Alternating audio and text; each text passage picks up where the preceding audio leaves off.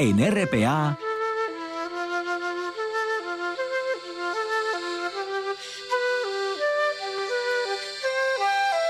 Noche tras noche.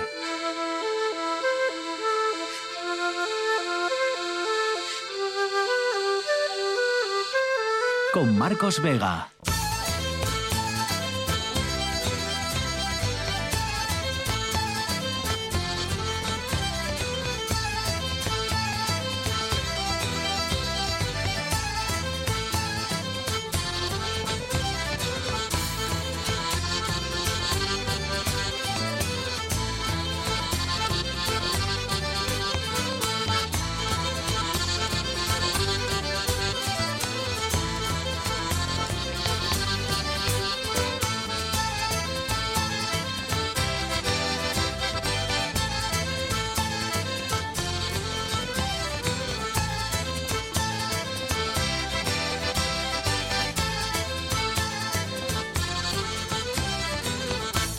Noches, sean bienvenidos al espectáculo de la radio. Este viernes tiene un nombre, nombre propio, Cadavedo, el flamante pueblo ejemplar de este año que, este mediodía ha anunciado la Fundación Princesa de Asturias, como les venimos contando durante todo este viernes. La sidra ha corrido por sus calles, se han escuchado cánticos de campeones, campeones, incluso ha saltado alguna que otra lagrimilla en el concejo de Valdés, ya saben, con una de esas playas rodeadas de acantilados, con el mar siempre vigilante y con la capilla de la Regalina y su fiesta con más de 80 años de historia, cada vez es otro de esos bellísimos pueblos de nuestra costa entre Cudillero y Luarca, al que el jurado del premio ha reconocido por haber sabido mantener la diversidad productiva en el medio rural, haber fijado población y asegurar el relevo generacional. Bueno, Cadavedo prepara ya, por tanto, su gran fiesta en octubre con la visita de los reyes y toda además para Fernalia. Y enseguida, claro, vamos a hablar con algunos de sus vecinos para acercarles a ustedes hasta ese pueblo y para celebrarlo todos juntos. Juan Lorenzo está al frente de la parte técnica, César Inclán en producción, son las 9 y 2 minutos. Esto es Asturias y estas son las maneras que tienen distintas de ponerse en contacto con nosotros a través del Facebook del programa, noche tras noche todo junto, espacio RPA o del Twitter, arroba NTN RPA. Todo esto sucede el día en el que el día que nos deja una de las imágenes del año. El intento de asesinato a la vicepresidenta de Argentina, Cristina Fernández de Kirchner, fue esta madrugada a las puertas de su casa y en mitad de una multitud que esperaba para saludarla, un hombre de origen brasileño le apuntó con una pistola a escasos centímetros de su cara y llegó incluso a apretar el gatillo, pero la pistola, la pistola que estaba cargada con cinco balas, la pistola falló y afortunadamente no se llegó a disparar. La vicepresidenta está bien y el hombre ha sido detenido. Esta tarde miles de personas han salido a las calles de Buenos Aires y a una decena de ciudades argentinas para mostrar su apoyo a Fernández de Kirchner. Pero como en todos los sitios cuecenabas, la oposición de ese país, la oposición argentina, ha calificado las marchas como una excusa para movilizar militantes. Así que lejos de unir, el intento de magnicidio pues ha llevado al límite ¿no? la crispación política en aquel país. Y además no por anunciado, no por anunciado y cacareado, deja de ser noticia que Rusia ha cerrado esta tarde el grifo del gas a Europa lo achacan a una fuga en el gasoducto, eh, aunque llevaban semanas advirtiendo, ya saben, que pararían el flujo si el G7 imponía topes al precio del petróleo ruso, que es precisamente lo que el G7 ha anunciado que van a hacer hoy. Así que, por tanto, Gazprom corta el suministro de Nord Stream y, y da Rusia el último paso en esta guerra económica y energética que mantienen Rusia y Europa y que, bueno, ya llevan muchos meses teniendo consecuencias, las va a tener aún más en este otoño que vamos a arrancar dentro de unas semanas y, en el invierno que también nos espera a la vuelta de la esquina. Así que ese es un poco el resumen de mm, lo que ha dejado de sí este viernes y lo que ha dado de sí esta tarde y enseguida nos vamos hasta Cadavedo como nuevo pueblo ejemplar de Asturias que ha elegido esta mañana la Fundación Princesa de Asturias. Pero antes, César Inclán, buenas noches César. ¿Qué tal Marcos? ¿Cómo estás? Buenas noches. Cuéntanos César qué noticia no le ha interesado a nadie en Asturias este viernes. Un niño acosado en la localidad mallorquina de Lloseta ha publicado este viernes un vídeo en una red social agradeciendo el apoyo de la gente, un hecho que le ha subido mucho la moral y la felicidad. Cabe recordar que los hechos se conocieron ayer jueves, cuando el hermano mayor del afectado denunció en las redes sociales el caso de bullying en una publicación viral en la que explicaba el sufrimiento del pequeño. Ha llegado a casa y lo primero que ha hecho es echarse a llorar y decir que esta vida es una mierda que no quería vivir más, publicó el joven en su cuenta de Instagram. El incidente sucedió el miércoles en las instalaciones de un colegio de Lloseta, en Mallorca, cuando el pequeño llevó una tarta a la escuela para celebrar su cumpleaños, pero sus compañeros, en vez de cantarle cumpleaños feliz, modificaron la letra de la canción llamándole gordo, foca y otros insultos. Siguiendo con el relato publicado en redes, después de esto, el niño se sentó solo en el patio y el grupo de niños continuó acosándole.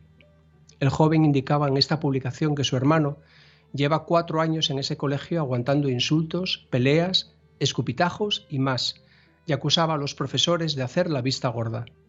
Además, lamentaba que un niño de tan corta edad diga que quiere quitarse la vida y advertía de que la mayoría de suicidios empiezan por tonterías como estas.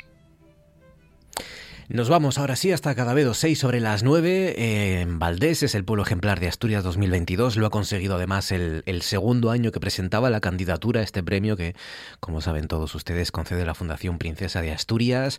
Valora los esfuerzos de los vecinos que mantienen la tradición casi centenaria, como es esa fiesta de la regalina al borde de los acantilados. Y al borde de los acantilados también está, y en esa playa de, de, de, de Cadavedo, está David Román Abello, el fundador fundador y propietario del bar Cadavedo Playa y del camping de la Regalina. Nos vamos a, hasta Cadavedo ya de la mano de David Román. David, buenas noches.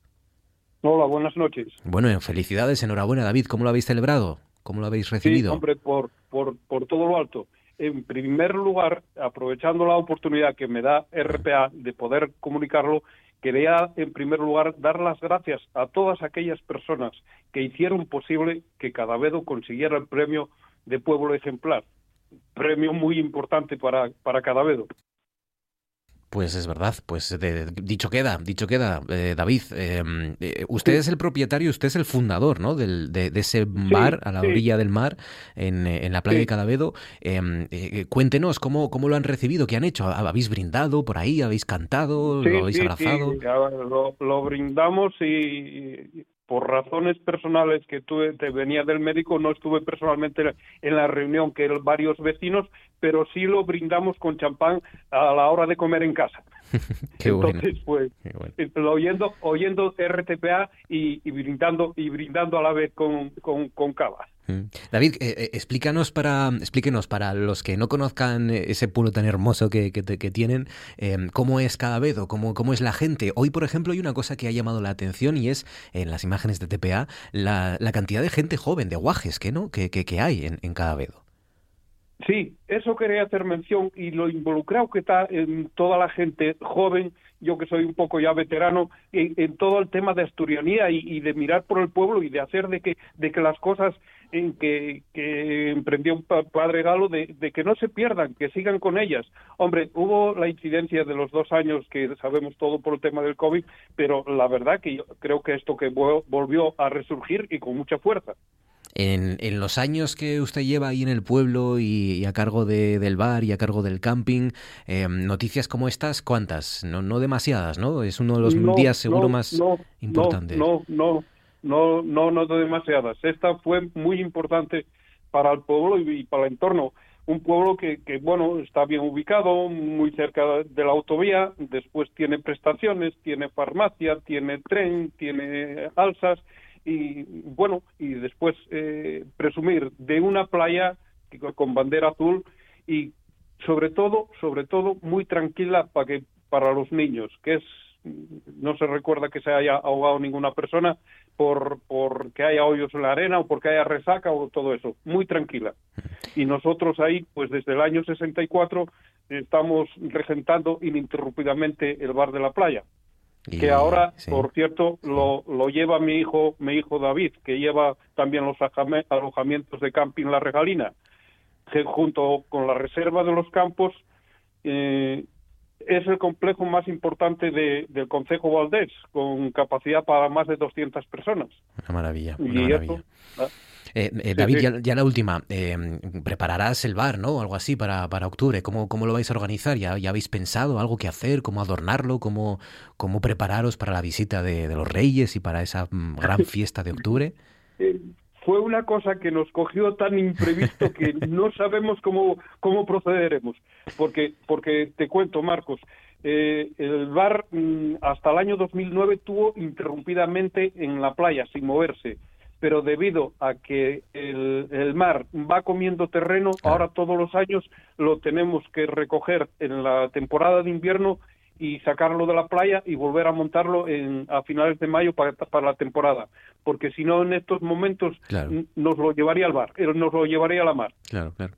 Pues nada, a celebrarlo y a disfrutarlo porque tan guapo y la, la fiesta como los preparativos previos que, que, arrancan hoy. Así que enhorabuena David Román Abello, fundador y propietario del bar Cadavedo Playa y del camping La Regalina. Un abrazo fuerte, David, gracias.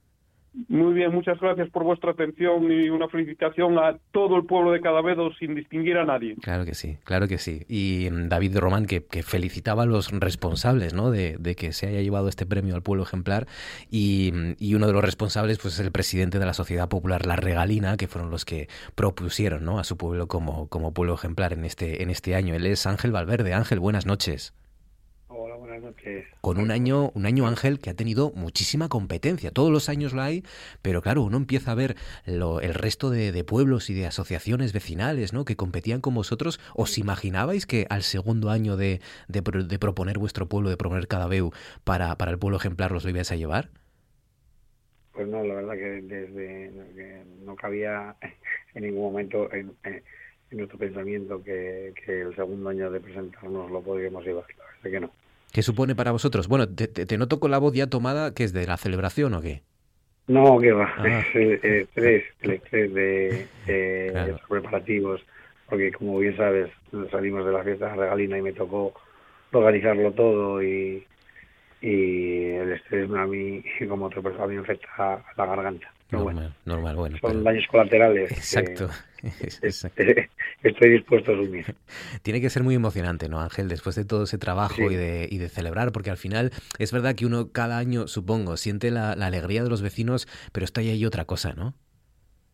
Sí, sí, sí. Cada vez para nosotros, a ver, todo el mundo piensa y cree que su pueblo es el mejor del mundo y cosa que me parece genial pero para nosotros mm, cada vez lo llevamos muy en la sangre, llevamos muy el folclore muy en la sangre, llevamos lo que es el, todo lo que representa Asturias muy en la sangre y, nada, después del, acontecimiento acaecido con el, con el Orrio, pues fueron los propios vecinos los que los que animaron y nos animaron a, a presentar una candidatura ya un poquitín eh, más potente y hacer unas y hacer unas cosas, unas actividades que siempre se hicieron, pero bueno, potenciarlos un poquitín más y bueno, ya te digo que, que la regalina es mucho más y la Sociedad Popular la Regalina y el pueblo y la parroquia de Cadavedo es mucho más que, que la regalina y mucho más que el orrio. Claro, mucho más que el oro, mucho más que la regalina, pero también es, ¿no? Y el padre galo y, y, sí, y, todo. y, todo. lo que... El paisaje. Y el paisaje y los sí, guajes, paisaje, ¿no? Los... La industria, claro. los niños, el crecer en población, el entorno rural, ya digo que nosotros llevamos todo esto en la sangre. Pues enhorabuena, Ángel, que, que cures bien esa garganta, que te tranquilices ahora que ya está todo hecho, ahora solo queda disfrutar y, y, empezar a trabajar en esto. Y lo guapo de preparar la visita de, de los reyes y de la princesa de Asturias sí. y de todo lo que vendrá ya. Además, esperemos ya sin restricciones COVID y, y, sin pandemia y este tipo de cosas. Así que nada, algo tenéis que algo tenéis pensado ya hacer o, o de momento solo os habéis dedicado a celebrar aquí lo que toca. No, la, la verdad que solo, solo, solo tuve tiempo para atender a medios de comunicación y para y para felicitar y recibir fe felicitaciones de todo el mundo y sobre todo de los vecinos y ver lo orgullosos que están los vecinos de que de que se vea reconocida su labor durante tantos años. Ángel Valverde es el presidente de la Sociedad Popular de La Regalina. Ángel, enhorabuena, un abrazo fuerte y a disfrutar los, los, las semanas y los meses que quedan hasta, hasta ese día. Muchas gracias a vosotros, Marcos. Muchas gracias, gracias. Gracias, gracias. Qué, guapo oye, qué guapo siempre celebrar el pueblo ejemplar y, y estas semanas de preparativos y luego la, la, gran cita en octubre. Pues nada, aquí se lo iremos contando como siempre en RTPA. De momento, 14 sobre las 9, lo que toca ahora es irse de concierto. ¿Quieres escuchar? Tengo algo para ti. Oye, oye, sé cómo hacer bailar, preciso controlar todos los pasos que das, temas, temas. ¿Dónde vas a ir a parar? No me quieras despistar, ya conozco el lugar. Fugar, fugar, es la niebla entre los dos. La cuestión es tropezar, que parezca un azar. total,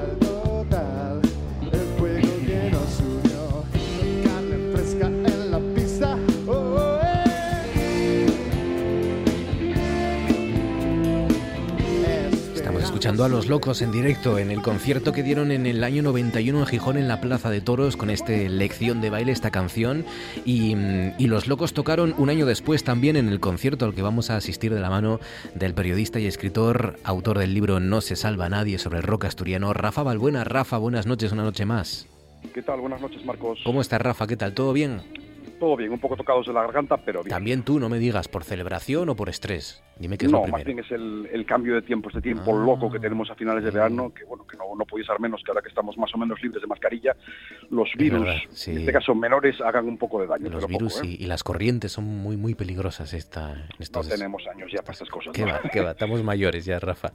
Te- Totalmente. Sí, no- bueno, nos, nos, toca- nos queda por lo menos mirar al pasado y, y- y- repasar y recordar lo bien que lo pasamos, ¿no? Como en el año 92 en la Sala La Real en Oviedo, un concierto, fíjense, a favor de Amnistía Internacional, ¿no? Con, con un montón de, de grupos y em, grupos asturianos fundamentalmente y con muy buen rock and roll y, y con grandes personalidades que vamos a, a recorrer junto a ti, ¿no? Fue un jueves y ¿cuánto costaba la entrada? Pues costaban 200 pesetas para los millennials, es un euro 20 al cambio actual. Un euro ¿En veinte. euros? Madre mía. Y por Y un euro verdad es veinte, ¿cuántos, ¿cuántos grupos podías ver? Pues nada menos que 10 primeros espadas del rock asturiano de ese momento. Estamos hablando de una, de una noche de jueves en la que actuaron por este orden, si mal no recuerdo, UHP, Lee Junior, Los Murciélagos, Los Amateurs, Los Locos, que acabamos de escuchar, Dishebra, Kashmir, Shareu, Nuberu y Los Ilegales, que finalmente se caerían del cartel para, para ser sustituidos de emergencia por unos berrones en estado acústico. En plan acústico de guitarra, guitarra y voz. Todo esto con el planteamiento de que nadie cobra un duro, todos los beneficios son para, para Amnistía Internacional. Y bueno, y a este precio se supone que uno no, no quien organizará el, el- el concierto y quien recibirá los beneficios no tendría ni, ni para pipas, porque con ese dinero solo daría para la luz. Pero curiosamente, en ese momento, en aquella noche, la Real de Oviedo se llenó de bote en bote. Fue uno de los conciertos que más mm, lleno histórico regi- registró aquella sala. Y la verdad es que no era para menos. El público era uh, muy diverso. Los grupos tenían también cada uno su, su masa de seguidores que en ese momento arrimó el hombro. Por ese precio no se podía pedir menos, aunque fuera una tarde-noche de jueves. Y la verdad es que la gente respondió. Y los grupos también, porque generalmente los conciertos en una sala, con- y sobre todo cuando son muchos grupos, siempre Mm. suelen tener el problema del mal sonido. Sí, Hay que recalcar que esa fue una de las noches en las que mejor sonaron los 10 grupos que tocaron. qué guapo. Y eso es una cosa que es importante decirlo porque cualquiera que haya ido a un concierto en directo verá que a veces las cosas no suenan bien. Pero desde el primer momento el sonido fue excelente y eso se notó tanto arriba como abajo.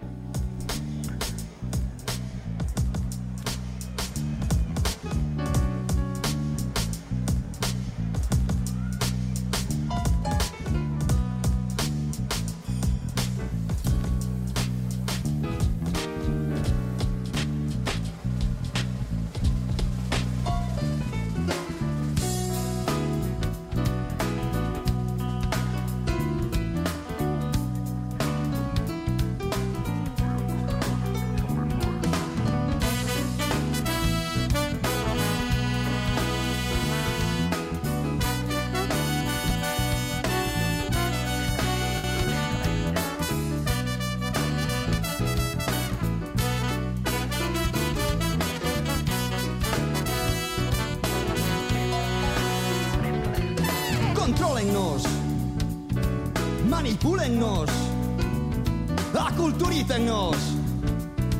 ¿Y qué hacer? Hey, collaciu, nagua por saber si de alguna vez te entrugues. ¿Quién controla la tu vida? ¿Quién te ponga al mundium muries? Fecho estamos. Disebra con Griesca, que también formaron parte de ese, de ese cartel. Y, y co- el concierto fue a favor de Amnistía Internacional y organizado por Amnistía Internacional Asturias, Rafa, ¿o no? No, bueno, en este caso lo organizó el Cohete Producciones, que Ujú. a la sazón eran managers de Los Locos.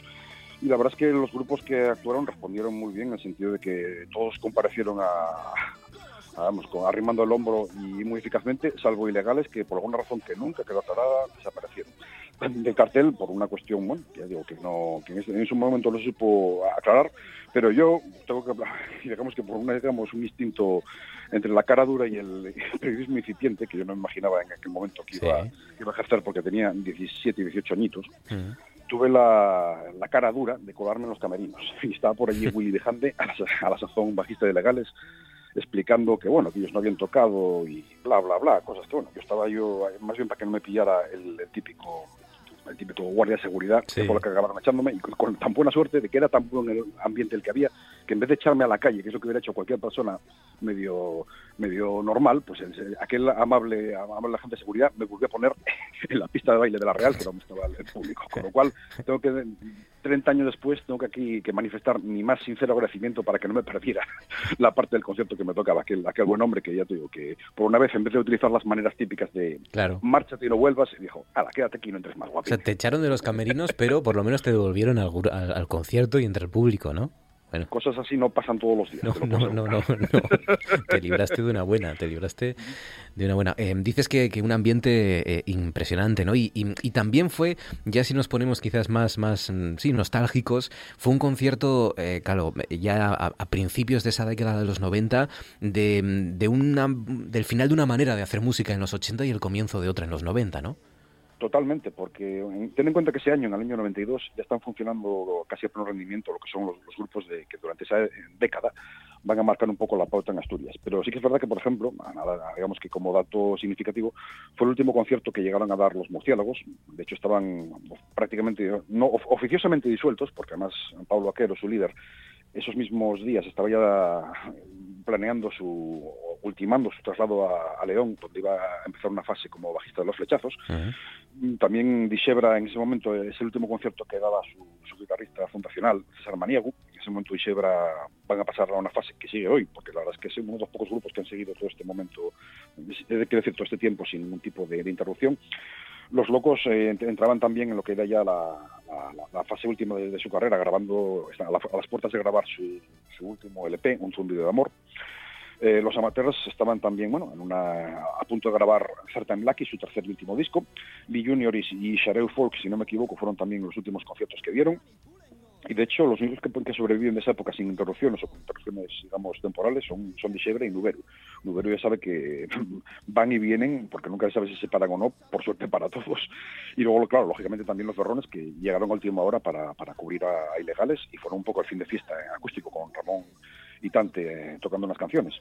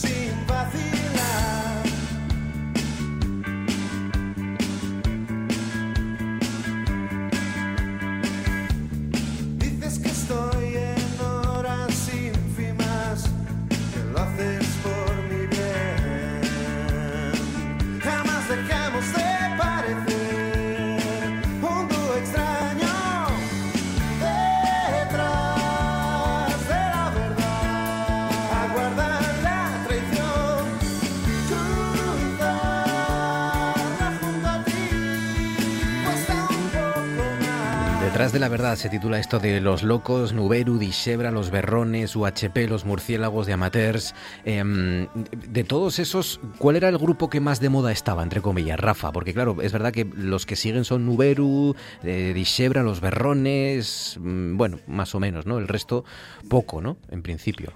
En este momento podemos decir que quien más, quien lo pegaba más fuerte, por así decirlo, eran los locos, porque estaban ya en plena promoción de, de su Algo Salvaje, su tercer LP. Pero es curioso que en esa actuación, que tocaron cuatro canciones, ninguna de las canciones del disco que, que en ese momento estaban en plena promoción la tocaron. De hecho, tocaron canciones del primer Maxi, del primer LP y del segundo.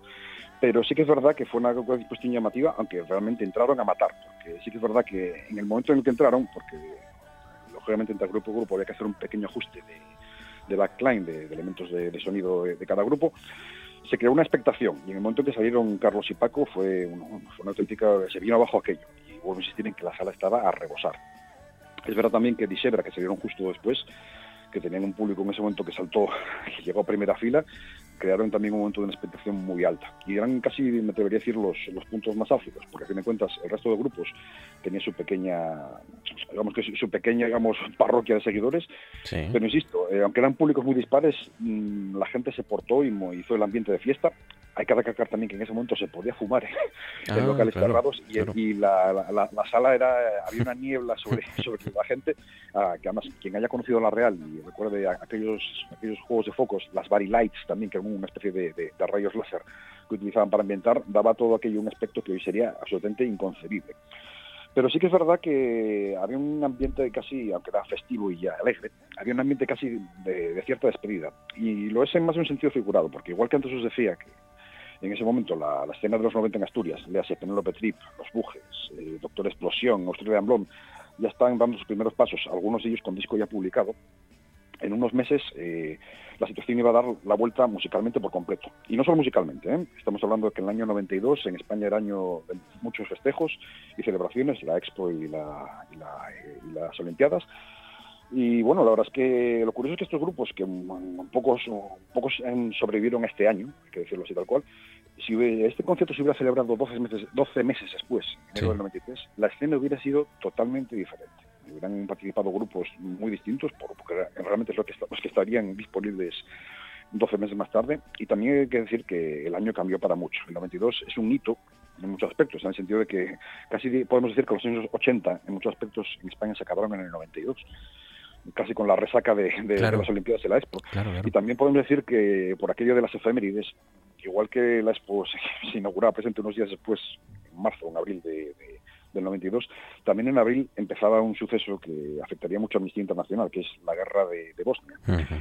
A poco que uno, que uno rascara, estamos dándonos cuenta que en ese momento estamos viviendo un verdadero tiempo de cambio. Curiosamente, también por hacer un poco de, de anécdota y de efeméride de la época, la canción que más sonaba aquel- en aquel momento en todas las radios era una que se llamaba Winds of Change, de los recordados Es Scorpions, verdad, de los Scorpions, madre mía. que hablaba, hablaba precisamente eso, de que soplan vientos y cambio. Con Nosotros no lo sabíamos. Sí, Ujú. Y es- de hecho, estamos disfrutándolo tanto, y me atrevo a decir que no solamente aquel concierto, sino la vida en general, los que estábamos allí, que no nos damos cuenta de que en muy poco tiempo todo aquello iba a cambiar y que la escena que conocimos sí, iba a desaparecer, iba a venir otra. De hecho, la sala real tampoco existe ya, como otras muchísimas cosas que, que, que había en esa época, pero igual que desaparecieron, quedan en nuestra memoria, quedan por ahí grabaciones y, y- y trozos de vídeo que se pueden ver por internet. Insto a todos que hagáis búsqueda para ver aquello y para que os convenzáis de que, de que aquello no, no fue imaginación de nadie.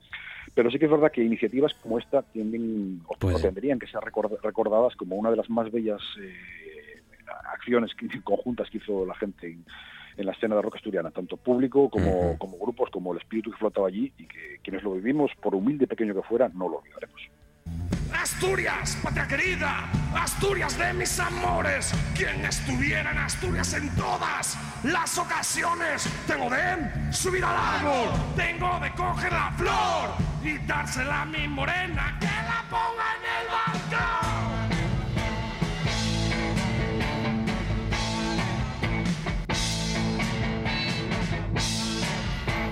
Y cerramos con, UHB y con UHP, con esta Asturias Patria Querida, esta versión eh, tan peculiar y, de, ese mismo concierto, ¿no? Esto que estamos escuchando sonó así en ese año 1992 en la Sala La Real de Oviedo.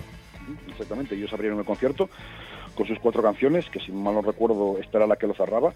Y la verdad es que el- se mantuvo el pulso del, del buen rollo y del buen sonido y de, la, y de la buena comunicación entre público y escenario desde el primer momento. UHP abrieron por cuestiones de urgencia y a partir de ese momento el, el- el pistón no bajó. La verdad es que, insisto, fueron varias horas de concierto porque me parece que empezaba a las 8 y continuaba hasta casi la una de la mañana. Y eh, insisto, para una noche de jueves de un enero frío como pocos en, en Asturias, como fue el del 92, fue una noche de mucho calor. Y ya os digo, quienes lo vivimos lo recordamos y ojalá se pudiera repetir una iniciativa así y a ese precio. Una noche muy especial por 200 pesetas este concierto a favor de Amnistía Internacional enero de 2000 de 1992 en La Real, Los Locos, Nuberu, Dixebra, Los Berrones, UHP, Los Murciélagos de Materse entre otros. Nos lo ha recordado el escritor y periodista musical Rafa Balbuena. Rafa, como siempre, un abrazo amigo y gracias. A vosotros.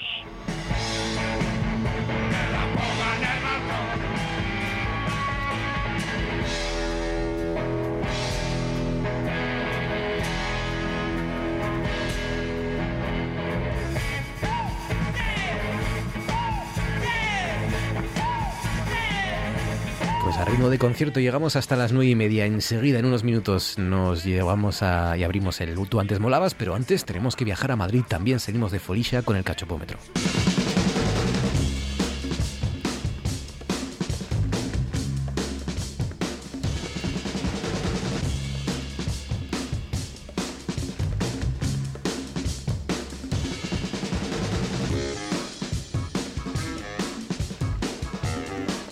Que arrancamos la folisha en este programa de viernes en Cadavedo, bueno, pues la vamos a continuar en Madrid en este caso, porque allí se celebra, se lo venimos contando ya desde hace meses casi o de semanas, se viene celebrando el cuarto festival del cachopo y la gastronomía asturiana. Arrancó ayer jueves y va a llegar hasta el domingo en la Plaza de Toros de las Rozas en Madrid.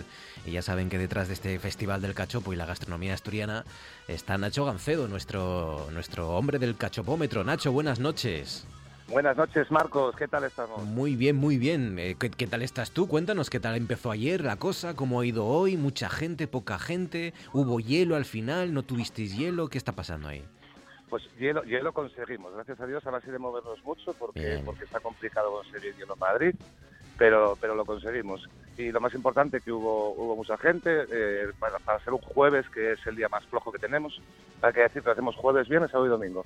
Pues entraron 500 personas, que es como en el mejor de los festivales que hemos hecho hasta ahora, porque si entran 500 el jueves suele ser que entran 5.000 el sábado. Madre mía. Eh, entonces tiene buena pinta. Ahora mismo ya se está la, la plaza no está casi llena, pero ya estamos en más de media entrada, o sea que esperamos que se llene en, en breve. Y lo gordo es el fin de semana, sábado y domingo, que son los días fuertes, entonces tiene muy buena pinta. Madre mía, claro, como dices, 500 personas el jueves, si calculáis que 5.000 el sábado, nada, al- el- alrededor de cuando termine, unas más de 10.000 personas pueden entrar ahí en, en- en la Plaza de Toros de las Rozas. Debería, sí, más o menos, porque además el sábado son 5.000 y el domingo es muy bueno. Aquí la gente se suele salir mucho a tomar de vermú con los niños.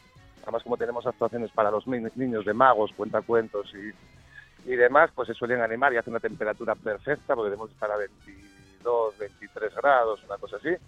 Y sí, calculamos que entre 10.000, 12.000, 14.000 personas más o menos. A ver cómo, cómo conseguimos cerrar. Qué bueno. Y esta vez no te has quedado corto de sidra, seguro, ¿no? No os habéis quedado cortos.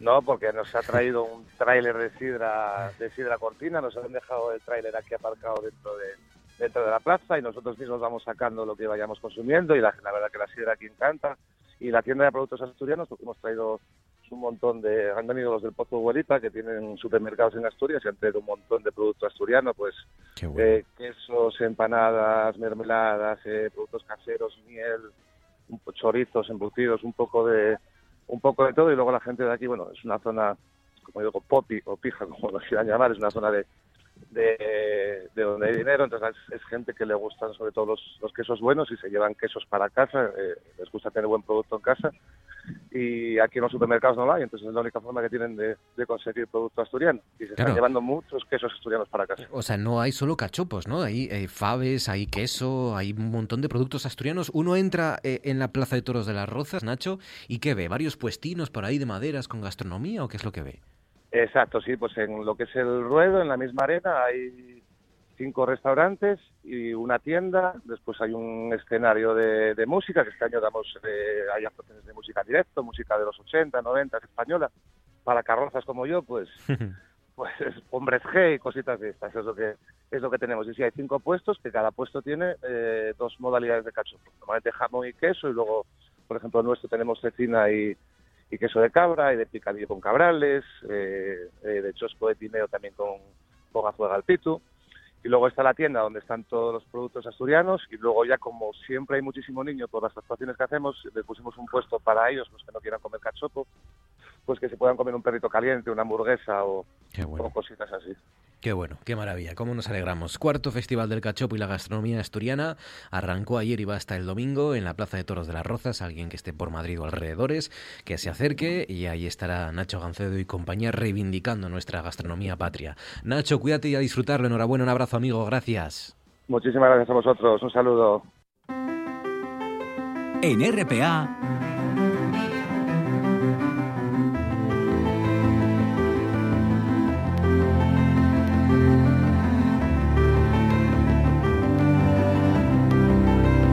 Noche tras noche.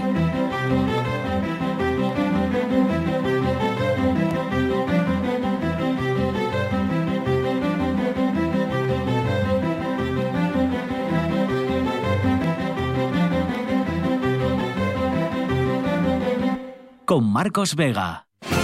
Cosas que pasan en Noche tras Noche. Lo dice una amiga mía y lo dice mi pareja también, y se ha sembrado durante tantos años de una manera como digo yo en la trastienda, ¿no? Ahí sin que sin sin salir apenas en imagen, únicamente la gente no hay mucha gente que no sabe la, la cara que tengo.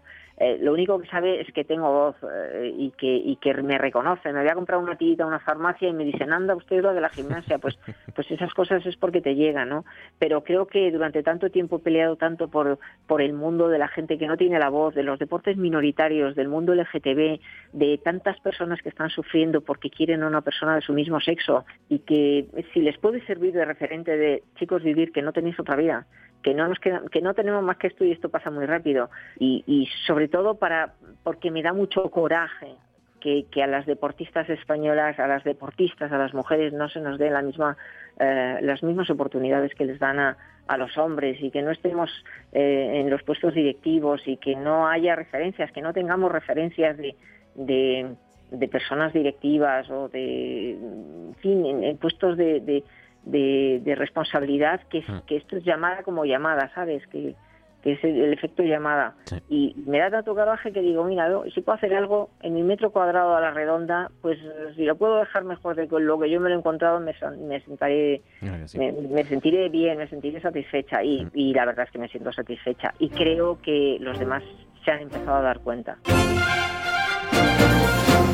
37 sobre las 9, ahora sí llega el momento de arrancar. El tú antes molabas de iniciar este recorrido por los estrenos literarios, cinematográficos, seriéfilos, musicales también. Bueno, música menos porque ya hemos tenido y hemos escuchado bastante en esta primera media hora de noche tras noche, pero tenemos muchas cosas que contarles. Tenemos que contarles, por ejemplo, que, que ya estamos en pleno festival de Venecia, la Mostra de Venecia, que es uno de los mm, festivales que inaugura un poco el curso cinematográfico, ¿no?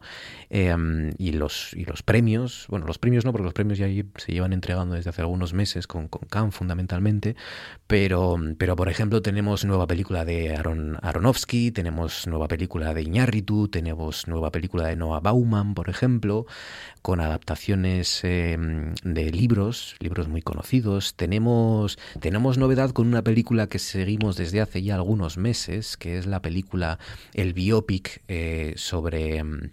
Eh, el biopic que hace esta actriz española sobre Marilyn Monroe, la actriz Ana de Armas, y, hoy, hoy es noticia. Bueno, es noticia de forma recurrente porque es una película muy esperada, entre otras cosas por la figura de Ana de Armas. ¿no? Recuerden que primero fue polémico porque decían que Ana de Armas no había logrado del todo ¿no? el, el, el, acento estadounidense o el acento inglés de Marilyn Monroe, porque todavía se notaba ¿no? que, que la actriz es, es, hispanohablante o es cubana o es cubano-española, española-cubana. Eh, la siguiente polémica, entre comillas, es que ha sido calificada como película para adultos la han calificado para adultos y se ha quejado la propia actriz hispano-cubana Ana de Armas. Ha dicho que ha dicho hay otras películas con mucho más contenido sexual eh, y no está de acuerdo con la calificación de la Motion Picture Association de Estados Unidos. Y, tenemos también novedades con Iñárritu, el, el, director de, por ejemplo, de Traffic, el director de, de, de Birdman, por ejemplo, el director de el, como era el Renacido, ¿no? El Renacido, pues tiene nueva película, ha dicho, no solo me han apoyado y me han dado libertad, también me han permitido lanzar la película durante siete semanas en México y en muchos cines de Estados Unidos. Dice, es una película eh, eh, que se vea, eh, una película es una película, se vea donde se vea, ha dicho Iñárritu. Pero la novedad es que Netflix apuesta por estrenar la nueva película de Iñárritu en salas de cine mexicanas, ¿no? Bueno, no es tanta novedad porque con Roma también lo tuvieron que hacer, digo tuvieron porque es una de las exigencias, ya saben, para que entre en la carrera de los Oscars, ¿no? Que por lo menos se haya visto una serie de días o de semanas mínimo en algunos cines, ¿no? Y entonces por eso Roma se estrenó, pero la mayor parte del mundo del común de los mortales no pudimos ir a ver Roma en el cine y tiene pinta de que Bardo, es la nueva película de, de Bardo, pues tampoco la vamos a poder ir a ver al cine, la tendremos que ver en Netflix. Se titula Bardo, falsa crónica de unas cuantas verdades y se presentó ayer en el Festival Internacional de Cine de Venecia. Y, y tenemos estrenos, tenemos estrenos medievales o de ficción medieval más bien, porque, y esa es la razón por la que hoy le vamos a dedicar el Tú antes molabas a eso, a la Edad Media y a las ficciones medievales, porque por un lado hace unos días eh, se estrenó lo nuevo, la precuela de Juego de Tronos, y por otro lado, creo que fue ayer ya, o hoy, se ha estrenado, hoy creo, lo nuevo de, mm, del Señor de los Anillos, ¿no? La serie también precuela de, del Señor de los Anillos. Así que de todo eso vamos a hablar con Sharon Calderón. Sharon, buenas noches. ¿Qué tal? Buenas noches. ¿Cómo está Sharon Calderón? ¿Qué tal? Pues muy bien, encantada de estar aquí con tan ilustres, con tan ilustres compañeros. Un poquito sí, Sí. un poquito sí, porque han sido Puedes muchas de, semanas. Puedes hablar de, de filosofía si quieres, ¿eh? No, te, No, vamos a dejarlo, vamos a dejarlo, vamos a empezar a lo grande. Vale, vale, vale. Eh, mm, eh, recuérdate que, recuerda que esta primera parte yo te voy a preguntar lo que has visto. Si has visto series, películas últimamente, que- que si quieres recomendar Sí. que la gente las vea o que no las vea, que también se puede. Y, y esta, esta pregunta ya me aterra. Pues vete preparándote. vete preparándote. Diego Asenjo, buenas noches. Buenas noches, Marcos. ¿Cómo estás, Diego Asenjo? ¿Qué tal? Estoy bien. Hacía tiempo que no, que no nos escuchábamos Sí, y ya es el regreso de vacaciones y de nuevo la, la rutina, ¿no? De, poco a de poco. por aquí. Poco a poco, sí, sí. Dentro de unas semanas ya arrancaremos la, la nueva temporada nueva de Noche temporada. tras Noche. Y ya con tú antes molabas los miércoles, con tú antes molabas los viernes y con el equipo habitual. Pero bueno, eh, antes, oye, tengo que preguntarte, ¿estás eh, a punto de ir, cuando salgas de aquí, cuando te dejemos en paz, te vas a ir a la fiesta de la... De la De la Comic Con, Comic Con. de la Comic Con, Sí, sí, la- que ha arrancado ayer, ¿no? Ayer o hoy, hoy, hoy en Gijón. Hoy, hoy, hoy es el primer día, es viernes, sábado y domingo y esta noche en el- la sala Acapulco, que es en el Casino de Gijón, hacen una fiesta friki y allí voy a ir a cantar canciones en japonés y todo lo que, lo que me echen encima. Ah, pero vas a cantar tú, eres ar- artista invitado. No, hombre, no, Antonio. eh, Ah, vale, vale. sí, van a poner canciones en japonés y ¿Qué sé yo? seguro que cantamos muchos, pero entre ellos yo. ¿Vas a ir disfrazado? No, no voy disfrazado, voy con una camiseta de bola de dragón como único atrezzo, Bien. pero con eso es suficiente. Pero la gente irá disfrazada, cosple- cosplayeada, ¿no? ¿Qué se dice? ¿O, o no? Posiblemente haya gente con cosplay, que son esos disfraces que se hacen ellos mismos y que dentro de la Comic Con hay un concurso para, para elegir cuál es el mejor de estos eh, disfraces, entre comillas. ¿no? Muy bien, muy bien, muy bien. Pues nada, ya, bueno, sí, ayer lo contamos, es verdad. Ayer hablamos con, con el director de, de la Comet Con, que empezaba hoy en el recinto ferial Luis Adaro y que va hasta el domingo. Y con esa fiesta esta noche en la sala Acapulco. ¿Hay- ¿Quedan entradas todavía para animar a la gente o, o no? Yo ya? por lo que vi en Instagram decían que sí, que se podían comprar todavía en taquilla entradas, así que si alguien quiere animarse, pues seguro que se pasa un buen rato. Qué guapo, muy bien, muy bien. Sergio Fuente, buenas noches, Sergio. Hola, buenas noches, ¿qué tal? ¿Cómo estás, Sergio? ¿Qué tal? ¿Bien? Bien, pues Sí. nada, atareado como, como me imagino como todos los compañeros profesores eh, estos días, pero bien, con fuerza para ir con ello. Pero bueno, habéis tenido tiempo para descansar, ¿no? Porque desde junio no trabajáis, ¿no? ¿Los profesores o qué? Bueno, es una leyenda urbana. Claro, hombre, claro. No, quiero, no quiero añadir nada más, porque total, como ya está tan metido en el Ya. imaginario colectivo, Sí, sí. pues Eso, eh, nada. eso nos pasa también a nosotros, que hay gente que cree que yo me siento aquí a las 9 y empiezo a hablar y me voy a las 11. Pero bueno, no pasa nada, estamos Sí, es lo que acostumbrados. hay. claro. Bueno, ¿te, te animas a acercarte a la fiesta de, de la Comet Con esta noche, Sergio? Bueno, me, me gustaría, porque ya tengo otro- otros planes, pero si no, Sí. me gustaría más eh, eh, que lo lleva es eh, Héctor, ¿no? Héctor Heras, claro. que es, es, bueno, conocido mío, amigo, pues eh, bueno, pues eh, yo sé que hace muy- ha hecho muy buen trabajo hace muy buen trabajo, o sea que seguro que va a ser una maravilla y está muy bien que haya encontrado una cabida en un lugar como Gijón para hacerlo cuando se lo negaron en otro sitio donde estaba originalmente. Y Mm. tampoco aquí voy a decir nada más. Estaba, bueno, estaba en Oviedo, esto es Vox Populi, Estaba yo la última vez que fui estaba en el Calatrava, estaba en el Calatrava. con unas colas inmensas, pero sí, sí, sí. bueno, ya sabemos lo que lo que pasa a veces un poco en esta región nuestra, ¿no? Y, en el O- Cala- o- y, y- y la verdad es que en el Calatrava mm, tenía, pegaba bien, mira que pegan bien pocas cosas en el Calatrava por la dificultad de que pegue algo bien ahí, pero, pero sí que sí que yo fui, había muy buen ambiente, estaba muy bien repartido y tal. Claro, en el recinto fue- algo diferente para, para la- una ciudad de Oviedo que yo creo que va, quiere o pretende o debería renovarse en algunas cosas culturales, pero bueno, no salió y bueno, pues encajó muy bien en una ciudad como Gijón que tiene todo lo que tiene habitualmente, ¿no? Entonces, bueno, seguro que va a ser un éxito y si encima va el compañero a, a, cantar como seguro que lo hace fenomenal, pues es, es un puntazo mucho mayor. O sea que nada, yo porque no puedo, pero si no, vamos, que hubiera ido encantado. Diego, vas a tener que subir al escenario del, de la sala Acapulco. Yo me subo donde sea esta noche. No, eso no hay problema. Estamos levantando muchas expectativas ya a cantar canciones japonesas. Bueno, venga, contadme qué, qué me habéis visto. Em, Venecia empieza, empezó ayer hasta el próximo 10 de septiembre. Eh, Darren Aronofsky, Noah Bauman, Noah Bauman, por ejemplo, que lo he dicho así, pensando que claro, no es un director demasiado conocido, yo creo, es el de em, Historias de un matrimonio, se llamaba, ¿no? Sí. Aquella canción, aquella canción, aquella película de Adam Driver con Scarlett Johansson, que nos gustó, a mí me gustó y que fue muy oscarizada por, por parte de ellos dos, de los actores fundamentalmente. Bueno, Eh, pues ahora hace eh, White Noise, se titula, es una adaptación de una novela de Don DeLillo, que se titula así White Noise, que no me parece fácil adaptar en general a Don DeLillo. Y, y es una historia también con Adam Driver, eh, que hace de un profesor precisamente que se obsesiona con la muerte después de que una especie de nube tóxica inunde la, la ciudad. Así que, y también apuesta de Netflix, por cierto, White Noise. Yo con, con Adam Driver he tenido un- una relación, le he ido queriendo poco a poco, porque a Adam Driver yo le conocí eh, Con en- Star Wars. con Star Wars Sí. Y, y ya eh, Star Wars fue en sí misma, sobre todo la última película, una cosa así un poco... Sí. Un poco, vamos a- no, no- lo voy a calificar, voy a decir un poco, puntos suspensivos. Prescindible, cuanto menos. Eh, muy pres- bastante prescindible. Sobre todo algunas escenas, como la del beso, este final. Dices, ¿pero por qué? ¿Por qué se besan? No, no, no tienen por qué besarse. Y el pero vuelo, bueno, el vuelo de... Bueno, bien. ¿Quién volaba? Era, era Leia, ¿no? Eh, Leia, exacto. Sí, una cosa muy exótica, como dice una amiga mía, cuando no quiere meterse en demasiados jaleos, siempre utiliza el adjetivo de exótico, que lo dice todo. Eh, pero este verano vi, de casualidad, em, creo que se llama la Casa Gucci.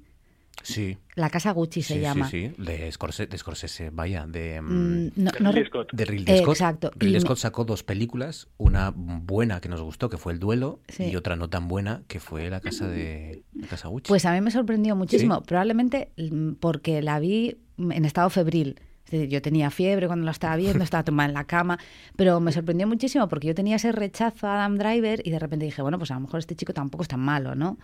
Eh, ha- Habrá que darle una oportunidad. Y, la verdad que me sorprendió. De todas formas, yo no quería hablar de la casa Gucci, pero salió a propósito de Adam Driver. Nos preguntabas que qué habíamos visto. Eh, bueno, yo lo que tengo que decir, sobre todo para disculparme, es que yo he estado muy concentrada en la fiesta este verano. Sí, o sea, es- mi, mi principal preocupación. ¿Te has dedicado a pasarlo bien? Ocho horas, Sí, como un curro. concentrada. Pero como un trabajo. Uf, como como un- ocho horas dedicada, ocho horas mínimo dedicada, dedicada Mm. a no sufrir, básicamente. Eh, entonces no he visto muchas cosas, pero sí que he visto un documental de Netflix que se titula, además creo que de este 2022, El hombre más odiado del mundo, que cuenta la historia de un tal Hunter Moore. Yo desconocía por completo que este señor existía, que existía su página web, eh, que este señor crea una página web que se llama Is Anyone Up, que se dedica a la pornovenganza, básicamente. Es decir, a ti te dejaba tu novio, tu novia, entonces subías, eh, le enviabas las fotos, subías fotos pues, pues comprometidas, con muy subidas de tono, estoy hablando de tono sexual, y este tío se dedicaba a publicarlas. Claro, tenía toda una serie de seguidores que lo que hacían era realmente machacar a las personas que se venían en esas fotos. En la página web, Inesi One, en la en Up, enlazaban con, tu, con tus perfiles públicos en redes sociales. Es decir, de tal manera que em, tu novia, Marcos, subía una, la dejabas o te dejaba ya a ti, eh, subía una foto tuya y eh, desde esta página web enlazaban con tus perfiles públicos en Facebook y todo el mundo sabía dónde vivías, eh, quién eras, quiénes eran tus familiares. Bueno, una locura. La cuestión es que el documental está muy bien porque cuenta cómo nace la página web, cómo este tío hace del odio su principal fuente de ingresos, es un provocador, provocador yo creo que es una palabra que se queda, que se queda corta, hasta que finalmente Em, le cierran la página web y em, va a juicio y, y, obviamente ganan las víctimas de este sujeto porque, quiero decir, las cosas que llegó a hacer eran absolutamente tremendas sin tener en cuenta ah, las consecuencias que podía tener para las vidas de las personas. Y no estamos hablando ya de consecuencias psicológicas, vamos a decirlo así, sino consecuencias reales, materiales que afectaban realmente despidos, eh, tener que cambiar de casa, bueno, y un montón de cosas más, hasta eh, llegar a intentos de suicidio. Decir, son cosas eh, gravísimas. a mí este documental me me impactó, me impactó Porque muchísimo. Todo, todo empieza, si es el mismo caso, que yo creo que sí, todo empieza por una madre. Una madre que ve, que, que ve en esa página eh, información y unas fotos privadas de su hija y que es la que inicia la guerra contra este individuo, ¿no? Claro, contra este personaje. No, no desvelo nada, ¿eh? No desvelo nada porque esto se cuenta en el primer episodio. Em, eh, esta chica empieza a recibir mensajes en su móvil y dice, oye, estás en Inés Iguana, porque es una página web que yo en España la desconocía, pero por lo visto en Estados Unidos tuvo muchísima tenía muchísima, era muy conocida. Em, ella habla con su madre, afortunadamente tenían una buena relación y le dice, mamá, yo estas fotos no las he subido ni las he compartido con nadie, me las he hecho en mi habitación. Ahí se descubre o se empieza a sospechar que hay un hackeo de la cuenta. Y entonces le pillan precisamente por eso, porque em, hackean las cuentas. De la otra manera no había, forma de no había forma de pillarle. Entonces cuando descubren que hackea cuentas privadas y coge fotos privadas que la gente tiene en sus, en sus ordenadores y en sus móviles, es cuando consiguen pillarle. Pero el documental es, es impactante, porque ves que es un tipo absolutamente sin ningún escrúpulo. Quiero decir, probablemente hasta se le podría diagnosticar algún trastorno mental. Seguro, seguro. Porque llega a cotas y un libro, un libro y ya acabo. Déjame decir que el documental está en Netflix, eh, se titula El hombre más odiado de Internet. Ah, de Internet. Yo dije del mundo. Pues fíjate. Pues bueno, Qué impresión me causó. El hombre más odiado de Internet. Y, y pues forma parte ya también de esta playa de, de, documentales de Netflix como A los gatos ni tocarlos, por ejemplo, que nos gustaron mucho también, ¿no? de estas cosas de Internet que uno, que uno apenas conoce ¿no? y que tiene mucha repercusión. El hombre más odiado de Internet, miniserie documental en Netflix. Sí, pero dije que no iba a hablar de filosofía, déjame hacer un hincapié, insistir en la idea en que esto pasa eh, con Internet, pero no hay que criminalizar a la tecnología, sino a quienes usan la tecnología. Es decir, tengamos perfectamente que es que Internet es malo. No, no. Eh, eh, lo que es malo las que son malas son las personas que usan Internet. Es como un martillo. ¿Tú dirías que un martillo es malo? No, un martillo no es ni malo ni bueno. Es que lo utilizaron para matar. No se nos ocurre, no se nos ocurre decir, acabemos con los martillos. Pues no, esto, esto no es así. Y luego un libro, eh, además de cine, eh, Hollywood contra España. El subtítulo ya lo dice absolutamente todo. 100 años perpetrando la leyenda negra de Esteban Vicente Boiseau extraordinariamente documentado y va haciendo una un, va haciendo un recorrido histórico de todas las películas que Hollywood ha hecho en las que salía se hablaba de España, de los españoles o se hablaba de historia de España, como una de las que vamos a hablar hoy aquí y que se utilizaban para perpetuar esa leyenda negra de que los españoles eh, éramos o somos pues prácticamente el mismo demonio que arrasamos con todo, que matamos a millones de mujeres en la Inquisición. Los ingleses se ve que no hicieron, que no hicieron nada. Eh, y, lo, Que conquistábamos peor que nadie. Efectivamente. Porque los ingleses conquistaban mucho mejor. Hombre, por favor. Que los españoles íbamos matando a gente así sin, no, mira, los, los, británicos llegaban, se llevaban las cosas al British pero, y pedían, ya pedían, perdón, gracias y esas cosas. Claro. Bueno, la cuestión es que el libro, independientemente de que se esté de acuerdo o no con la leyenda negra, eh, está muy bien documentado y, claro, son datos y yo creo que eso pues interesa bastante. ¿Sale MacGyver con los eh, independentistas mm, vascos? No, no, sale. Entrenando no, con, no sale MacGyver, creo que no, Mm, MacGyver no sale. Qué rabia, porque esto ya es el fin ya de la leyenda negra de España perpetuada por Hollywood. 100 años perpetuando la leyenda negra. eh, Hollywood contra España. El título de el libro que, que les propone Sharon Calderón. Diego, ¿qué me has visto? ¿Qué me sugieres? ¿Qué propones? ¿Ver o no ver? Mira, antes del último que he visto, volviendo Sí. a Adam Driver, Sí. yo sugiero que además eh, acabo de comprobar que está en HBO, si alguien tiene la plataforma, la película Patterson, que Ah, ya hablamos alguna vez en el programa, es una película en la que Adam Driver eh, interpreta a un conductor de autobús que también es poeta y que en su día a día, mientras conduce, en su mente va componiendo poemas y, y- y todo ese proceso creativo de, de cómo el arte surge de, de cosas cotidianas, el arte y la poesía, queda muy bien reflejada en esta, en esta película que pasó bastante desapercibida en su día, no sé muy bien por qué, y que, y que ahora se puede ver, ya te digo, que, que en HBO. Y es una manera de descubrir a Dan Driver, yo creo que bastante interesante. Oye, Diego, una pregunta, te la lanzo Sí. a ti directamente.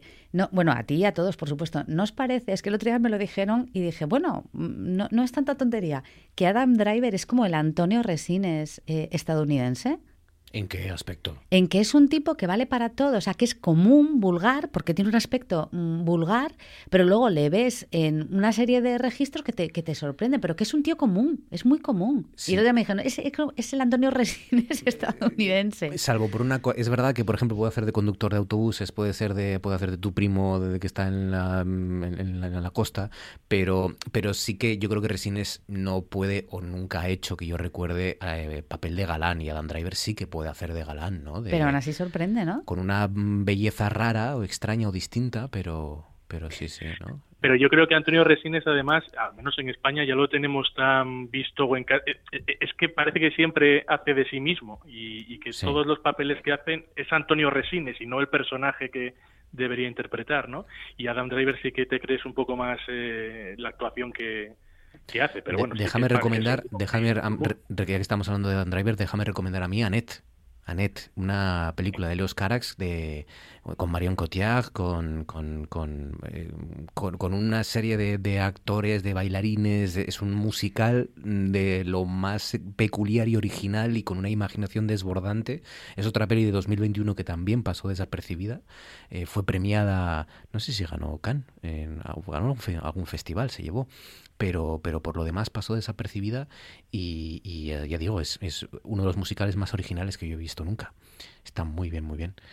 Eh, A este paso dentro de poco tendremos que hacer un especial de Adam Driver, ¿eh? Bueno, bueno, está ahí, a- está ahí, está ahí. Sí, sí, sí. Está ahí. Yo, por ejemplo, está también en, en el Ku Klux Klan, ¿no? último Como era aquello? duelo. El último duelo también, que está muy bien el último duelo. Historia de un matrimonio, Star Wars, Patterson, sí, sí, sí. Es uno de los actores de moda, yo creo, en los últimos años, ¿no? Más o menos. ¿Y qué más? sí, dentro de poco conseguirá el Oscar. ¿Y qué más? Pues obviamente hoy que se ha estrenado El Señor de los Anillos, pues ya me he visto los dos primeros episodios. No puede ser. Claro, como que no puede ser. Pero se estrenaba de sobra. hoy a qué hora? Se estrenó hoy a las 3 de la madrugada y yo esperé hasta la tarde para verlo. O sea, que tampoco Se contuvo. para- Me contuve, me contuve. Bueno, ya ha pasado mucho Me tiempo. contuve claro. porque había quedado para verla por la tarde, si no me hubiese desvelado. Y escucha, está en Amazon Prime, ¿no? Está en Amazon Prime. Ya sabéis además que los dos primeros episodios están dirigidos por Juan Antonio Bayona, el director español, que se hizo un hueco en Hollywood, sobre todo eh, a raíz, bueno, de lo imposible, pero sobre todo con las películas, eh, con una de las películas de Parque Jurásico, de, de Jurassic World. Steven Spielberg confió en él para encargarse de la franquicia de los dinosaurios y a partir de ahí pues ahora están pues eh, con los mandos de esta adaptación del Señor de los Anillos que dirige los dos primeros episodios y además es eh, productor ejecutivo de la serie así que es uno de los eh, mandamases en, en esta producción y, y- y es un orgullo que, que un español esté detrás de lo que yo creo que va a ser una de las grandes series del año y, y to- todavía quedan episodios, ¿no? Pero ya con los dos primeros ya ves que esto es algo de lo que se va a hablar bastante. ¿eh? De momento. Sobre todo por... Sí, sobre todo. Dime. No, no, sobre todo por el apartado técnico, visual, la millonada que se ha gastado Amazon en esta serie de unos 500 millones en esta primera temporada, 500 millones de dólares, y se nota, se nota en cada plano, se nota perfectamente el dinero que se ha invertido en esta serie y el trabajo de Bayona detrás de la cámara. Yo de verdad que he quedado, en, sobre todo en el primer episodio, hay algunas secuencias que, que te quedas pegado a, a la silla. Y que mi miedo es que en los próximos episodios, que ya no dirige él, eh, se mantenga esa calidad artística, que muchas veces no hay una coherencia en las series precisamente porque los directores cambian y por tanto la visión que hay detrás de la cámara también. Yo tengo la sensación de que la repercusión es, ha sido mayor con El Señor de los Anillos que con Juego de Tronos. Mm, hablo de las precuelas y de las series, que son dos de las grandes series más esperadas en este, en este otoño, en este comienzo de curso, ¿no? en, en, las plataformas, y, que tienen la razón de que hoy hablemos de la Edad Media. Eh, porque una se estrenó hace un par de semanas, ¿no? Fue la del, la del Señor de los Anillos, la de Juego de Tronos. La de Juego de Tronos. Y, yo creo que está teniendo más repercusión. También es verdad porque aquí son dos capítulos. La de Juego de Tronos yo creo que tiene uno nada más, ¿no? En HBO o no. no, no, ya lleva dos. Ya lleva dos también. Claro, son dos semanas a capítulo por semana. Tengo la sensación de que está gustando más la del Señor de los Anillos que la de Juego de Tronos. Pero... Bueno, la del Señor de los Anillos sobre todo es que se han gastado también, es que es la gran apuesta de Amazon. Aquí, y además el, propio, no, me acuerdo cómo se llama el fundador de Amazon, el dueño de Amazon, eh, Jeff, eh, no sé qué, Bezos. Eh, bueno, es, es, un capricho suyo, digamos, eh, entre comillas, el, el, haberse hecho con los derechos de, del Señor de los Anillos y el haber invertido tanto en esta serie. Y, ya solamente en publicidad y en marketing es que nos llevan bombardeando en los últimos meses con, con, la serie. Y HBO no ha hecho lo mismo con, con La Casa del Dragón, no ha invertido tanto, eh, ha invertido mucho, pero no ha invertido tanto en marketing. Pues lo veremos, lo veremos. A ver, eh, yo tengo ganas también de hincarle el diente. Déjame decir dos cosas. Una, que eh, otro de los que estrena en, en, Venecia es Darren Aronofsky, que se llevó ya el León de, no, de Oro por El Luchador, ¿os acordáis? Aquella película de un, de un luchador de, de, WWF, ¿no? De esta de, Pressing Catch, que decíamos en mi época y estas cosas. Em, y, y en esta ocasión tiene The Whale, que, es, que tiene a Brendan Fraser como protagonista. Brendan Fraser el de la momia, pues hace de un, de un hombre de, como, con obesidad mórbida, que han circulado por ahí imágenes, de las que está irreconocible Brendan Fraser, y, tengo ganas también de ver The Well, de lo nuevo de Darren Aronofsky, que se estrena ahora en Venecia. La momia y Tarzán. Y Tarzán. No, Tarzán no, era peor todavía. Era George de la jungla. George, de la jungla, George de la jungla. La peor película, la peor película, no, miento. Una de las dos peores películas que yo he visto en mi vida en el cine. George de la jungla. Eh, que sin embargo la serie animada está muy bien, El hombre con cuernos. Está muy bien. La otra era Precious. ¿Os acordáis de Precious? No. ¿No os acordáis de Precious? Una cosa que produjo em, esta presentadora de televisión tan mítica en Estados Unidos, Oprah, Oprah, Oprah Winfrey, eh, que era una cosa terrorífica, era pornografía sentimental, era una, una, una, joven adolescente también obesa a la que el padre abusaba sexualmente de ella, la madre la maltrataba o al revés, eh, eh, y al final, al final el, mayor de los problemas es que no la querían en clase. Estoy sonriendo y me siento mal. era terrible, era terrible aquello, uf, qué horror de película, madre mía, no me gustó nada. Eh, y dejadme decir también que hay otra película a la que venimos siguiendo desde hace meses que es eh, Joker 2, el Joker 2. Contamos, contamos que, aunque parezca mentira, también va a ser un musical, parece. Contamos que iba a tener como Lady, a Lady Gaga como actriz, como novia de, de, de Joker. Y ahora tenemos un tercer actor que se suma al reparto de Joker 2, que es Brendan Gleeson. Brendan Gleeson es a ver qué os cuento de Brendan Gleeson. ¿Os acordáis de Guns of New York?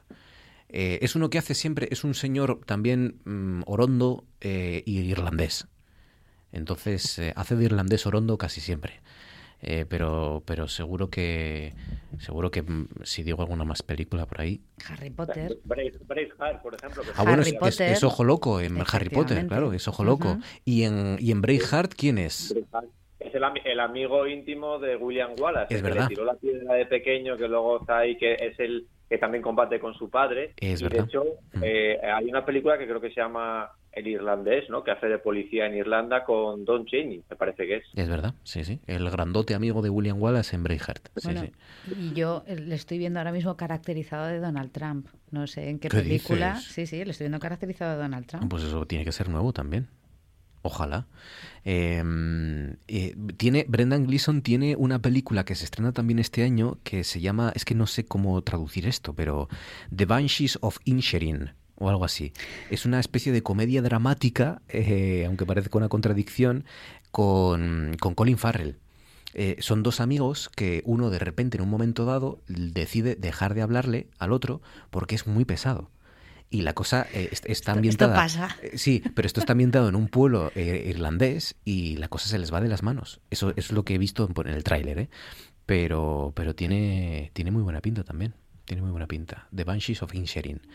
La dirige Martin McDonagh, que dirigió, por ejemplo, Tres carteles a las afueras, ¿os acordáis? La película de Frances McDormand. Pues es el mismo director. Sergio, me quedas tú. ¿Qué me has visto? ¿Qué quieres sugerir o proponer? Bueno, yo mm, pues voy a recomendar una serie que a lo mejor está un poco trallada el tema porque está basada en aspectos relacionados con Agatha Christie, pero mm, llegué por casualidad a esta serie eh, que mm, se llama ¿Por qué no le preguntas a Evan? Eh, porque está basada en una, una novela pues, de Agatha Christie que quizá es poco, poco conocida, del año 34 nada menos, y son eh, escasos tres episodios, pero lo que me llamó la atención es la nómina de mm, eh, bueno pues de gente algunas conocidas y otras pues no tanto que participa pero sobre todo su director que es Hugh Laurie Hombre. es decir, Hombre. el, el- el Doctor House Claro.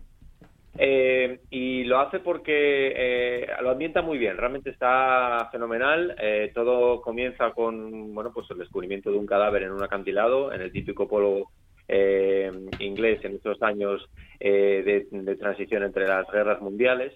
Y mm, que hay que resolver el misterio. En esto, no siendo Agatha Christie, no es muy sorprendente, pero la ambientación, el vestuario, lo- eh, digamos, los actores entre los que destaca él, que sale no en el primer episodio, pero sí después, pero pues Emma Thompson, por ejemplo, o Jean Broadbent, que también sale, y luego pues sale también la que, mm, eh, no me sale, no me sale- ah sí, Lucy Bunton, que era la novia de Rami Malek en la película de, de- sobre Freddie Mercury, sobre Queen, sobre Sí. Bohemian Rhapsody, es decir, que son, y luego una serie de actores ingleses que no son tan reconocidos en cuanto al nombre, pero sí que mm, los ves y dices tú, ah, este ya lo vi en algún sitio, en alguna otra serie, en alguna otra película, Eh, estos secundarios buenos de lujo con esa formación tan buena, tan teatral que tienen siempre los actores británicos.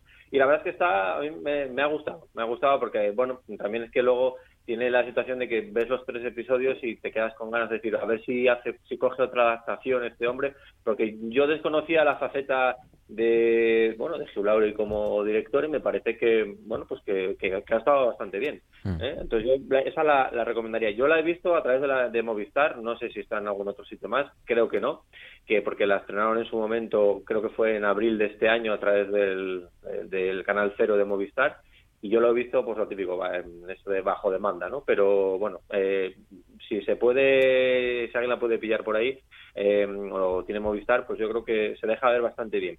Y voy a recomendar bueno he visto muchas cosas pues un documental también de esas cosas que te pones a zapear y de repente te aparece que es el, el otro rey de Chicago que es, eh, es de este año 2022 y cuenta la historia de un compañero en los Chicago Bulls de Michael Jordan, pero al que se le marginó por eh, defender los derechos sociales de la comunidad de raza negra en los Estados Unidos en los años 90 en los que triunfaban los Bulls de Michael Jordan. Eh, este hombre se llama Craig Hughes y, y, mm, empezó a ser reconocido porque cuando ganan el primer anillo dice un discurso, la típica celebración, lo que se llama ahora la, la ruta esta que hacen por las ciudades celebrando, pues sale ahí el escenario y dice una cosa tan simple, algo así como eh, que a ver si el año que viene podemos repetir para beneficiar un poco a toda la población eh, de la ciudad. No especifica mucho más. Eh, ¿Qué le pasa? Pues que empieza a tener menos minutos, se le empieza a marginar, no se renueva el contrato, no encuentra equipo en ningún sitio. Entonces entran en juego pues, los activistas sociales, las ideas de Martin Luther King, que tiene que marcharse a Europa a jugar, que nadie le quiere. Bueno, una serie de cosas bastante llamativas. Que como este chico había ganado los, el concurso de triples del All Star un año le invitan eh, cuando estaba sin equipo a que participe y hay jugadores que no quieren que esté, se ve ahí el mal rollo que hay en algunos, eh, algunos jugadores, otros como le defienden, bueno, entra en juego ahí eh, pues pesos pesados de la liga en aquellos años como Larry Bird, Magic Johnson, etcétera. Y bueno, está bastante bien porque es una, yo son una historia que no conocía y estas cosas pues a mí me llegan bastante, ¿no? ¿Cómo es posible que por, por, defender un poco cosas de la igualdad o lo que sea, de repente quedas un poco marginado cuando, bueno, hasta el propio Michael Jordan dice que él fue lo que es gracias a que este era su reserva y que le exigía mucho. Bueno, pues es bastante curioso cómo se juntan esas, esas dos eh, realidades, ¿no? La deportiva muy conocida con otras que, que, llaman mucho la atención, como es un poco la marginación, el carácter social, el carácter dependiendo del color de tu piel que puedas tener mayor posición o no en unos años 90 en los que bueno salen imágenes de cómo la policía, cosa que sigue pasando, pues eh, sacaba a los negros de los coches, les apuntaba, bueno, en fin, este tipo de cosas que por desgracia de vez en cuando vemos en los Estados Unidos, ¿no? El otro rey de Chicago está en Movistar Plus y es la historia de Craig Hodges, este deportista adelantado a su tiempo, eh, triplista del concurso de triples, doble campeón de la NBA, reserva de Michael Jordan en ese equipo de ensueño y que y cuya historia pues ha sido olvidada, ¿no? Hasta ahora por, por, por esa reivindicación que hizo de los derechos de los de los afroamericanos. Pues muy interesante. El otro rey de Chicago. Y la otra era ¿Por qué no le preguntan a Evans? La serie, ficción en este caso, también en Movistar Plus. Muy bien. Pues con esto, 10 sobre las 10, si os parece, eh, arrancamos ya el Tú antes molabas especial medieval. 4, 3, 2, 1, 0. We have ignition. Orgullo friki, orgullo friki, no tengas Orgullo friki, orgullo friki, orgullo friki, pierde la cabeza. Eres un fricazo como yo, no tengas vergüenza, vamos, grítalo. Si ves Doctor Who y veías Dragon Ball, intentar negarlo es un error. Y ahora sal ahí y cosplayéate, márcate unos bailes y diviértete. Por un día es tuya la ciudad, pierde la cabeza como le No me importa que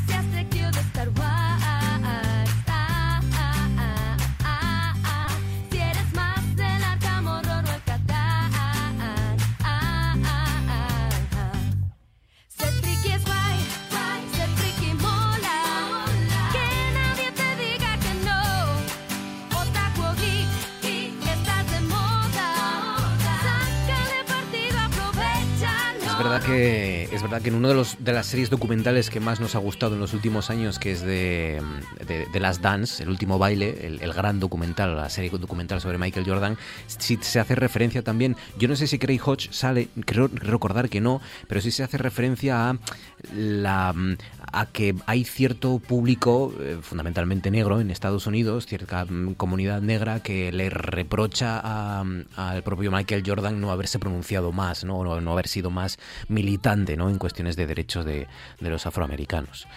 Y, y, es, y, él dice parte, algo, así comenta, ¿no? Se comenta en el, en el documental, de que, bueno, yo de creo, que lo hacía a su manera. O creo, que no. creo recordar que él en un momento dado le pregunta y le dice, yo me dedico a vender zapatillas, algo Eh, así. sí. Quiero decir que él no Sí. se mete, él directamente dice, yo no me meto en esos asuntos. O sea, yo vengo aquí, juego al baloncesto, vendo zapatillas y ya está, que esa fue la respuesta. Pero claro, en su momento eso fue muy polémico y se recoge con entrevista actual a, a Michael Jordan, porque fue- eso fue, fue realmente muy polémico. Sí, sí, que le achacaban que con la responsabilidad que tenía, con el poder que tenía mediático ¿no? y la capacidad que tenía, pues, pues no, no fuera más militante. Acordaros que en el documental sobre el Dream Team esto también está un poco patente por la cuota de jugadores de raza blanca que tenían que ir, que no fue Shaquille O'Neal para que fuera un, como le blanquito de la Universidad de Duke, creo que era, el Christian Leitner, y había también bastante movida con eso. Pues este, y con esto termino, este Craig Hughes fue uno de los que le recomendó a Michael Jordan que creara su propia línea de zapatillas. Eh, eh, o sea que bueno, también es bastante llamativo esto, que dejara, que no dependiera tanto de Nike, aunque sigue vigente, pero que creara su propia marca también. Pues con que le hubiera pedido un, porce- un 1% de la marca de Claro. zapatillas. Venga, Die- Diego, arranca con tu primera elección. ¿Qué has elegido? Ficción medieval, Edad Media y alrededores. Mi primera elección, año 1957. El director Igmar Bergman, eh, director sueco, no era para nada un novato en el mundo del cine, pero fue la película que estrenó ese año, el séptimo sello, la que sin duda eh, ayudó a catapultar su, su nombre a, al estrellato del mundo del cine. ¿no? Eh, si hoy tenemos a Berman como uno de los grandes eh, referentes de los directores de culto del mundo del cine, es gracias en parte a esta película que nos muestra esa Europa medieval en plena peste negra y en la que el protagonista es Max von Sydow, que recordemos que murió hace apenas, yo creo que un par de años, mm. y que interpreta a un caballero que regresa de, de las cruzadas y, todo lo que ha visto en, esa guerra y todo lo que ha tenido que hacer en ella ha provocado que tenga una fuerte crisis de fe y al llegar de nuevo a su, a su tierra natal, a su pueblo, y ver cómo todo ha, cambiado, ver que la peste ha arrasado con, toda aquella, aquella zona, eh, se encuentra en, esa, en ese momento en el que no encuentra un sentido a la vida y, es en ese momento en el que se le aparece el, personaje de la muerte. Y la muerte viene para reclamar su alma, para llevárselo, y él lo que intenta es, pues oye, vamos a ver si te tomo un poco el pelo, vamos a ver si, si consigo librarme de ti un poco, voy a ver si atraso el momento de morirme mm. y, encuentro de, paso de nuevo el sentido de la vida, de nuevo el, reencuentro con Dios. Y, eso es de lo que trata, entre otros muchos temas que tiene esta película, muchos de ellos filosóficos que sin duda Sharon podría explorar de manera más y acertada. Y, pero esto es eh, básicamente en lo que se, centra la película y en una partida de ajedrez que juegan este caballero y la muerte para precisamente él intentar ganar en, cada movimiento de pieza, ganar un poco más de tiempo antes de, morir. Eh, vamos a escuchar un fragmento de, de la película. Ahora habito un mundo de fantasmas, prisionero de fantasías sin sueños. Y a pesar de todo, ¿no quieres morir?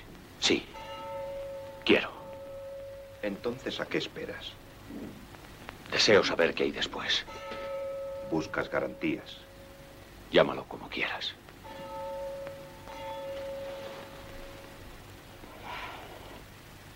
¿Por qué la cruel imposibilidad de alcanzar a Dios con nuestros sentidos? ¿Por qué se nos esconde en una oscura nebulosa de promesas que no hemos oído y de milagros que no hemos visto? Si desconfiamos una y otra vez de nosotros mismos, ¿cómo vamos a fiarnos de los creyentes? ¿Qué va a ser de nosotros, los que queremos creer y no podemos? ¿Por qué no logro matar a Dios en mí? ¿Por qué sigue habitando en mi ser? porque me acompaña humilde y sufrido, a pesar de mis maldiciones, que pretenden eliminarlo de mi corazón. Porque sigue siendo, a pesar de todo, una realidad que se burla de mí y de la cual no me puedo liberar. El séptimo sello, un clásico y una de las mejores películas de, de la Edad Media, sin duda. Sharon, primera elección. Bueno, déjame hacer antes un, inciso sobre el séptimo sello, que hay que decir que muchísimos, incluida yo, por supuesto, aunque suene un poco a sacrilegio, llegamos al séptimo sello gracias a Woody Allen, que ha manifestado millones de veces que es una de sus películas favoritas. De hecho, en su autobiografía dice, la vi con Sonji como siete veces. Dije, pues eso tiene que ser amor. O sea, a ver, porque el séptimo sello es un peliculón, pero, siete, ya está. Pues siete veces a lo mejor ya... ¿eh? Vamos a quedar para ver algo en, en la tele. Más de tres veces es vicio. Claro, más de tres veces es vicio. Y luego hay que recordar que los Monty Python en el sentido de la vida que Diego habla del sentido de la vida, uno de los sketches cuando la muerte va a buscar a ese grupo de burgueses británicos que están en la campiña y que han comido, eh, ingerido comida en mal estado, hace referencia al séptimo sello. Mm. También es, bueno, es una parodia, hace una referencia, un guiño, como se le, como se le quiera llamar. que está muy presente que el séptimo sello, la hayas visto o no, seguro que has visto alguna película que en la que sale alguna referencia al séptimo sello. Se refiere a ella. Oye, ¿os acordáis de un, del libro El Cruzado de Stephen Ribell? O Ribelle o algo así. Eh, ¿Te acuerdas, Sergio, no? Eh, a mí es un libro que me impactó muchísimo. Lo leí de joven y, es un libro, es una especie de diario de las cruzadas, contado en primera persona a través de, un, de un, duque eh, que, se suma a esa, a esa peregrinación, ¿no? a esa cruzada de, de, Urbano II y va contando todos los hechos, la toma de Antioquía, de Acre, de, de todas esas em, plazas hasta Bizancio en el, en el 1099 y, es apasionante. Es un libro muy recomendable para la gente que yo quiero que quiera leer sobre la Edad Media, ¿no, Sergio? Sí, sobre todo sobre el tema de las cruzadas. Es un libro que yo también lo leí, pues eso, yo creo que fue en los 90 cuando salió. Sí, y lo sí. tengo, lo tengo, es uno de mis libros favoritos que he leído nunca, sí. Es una pasada.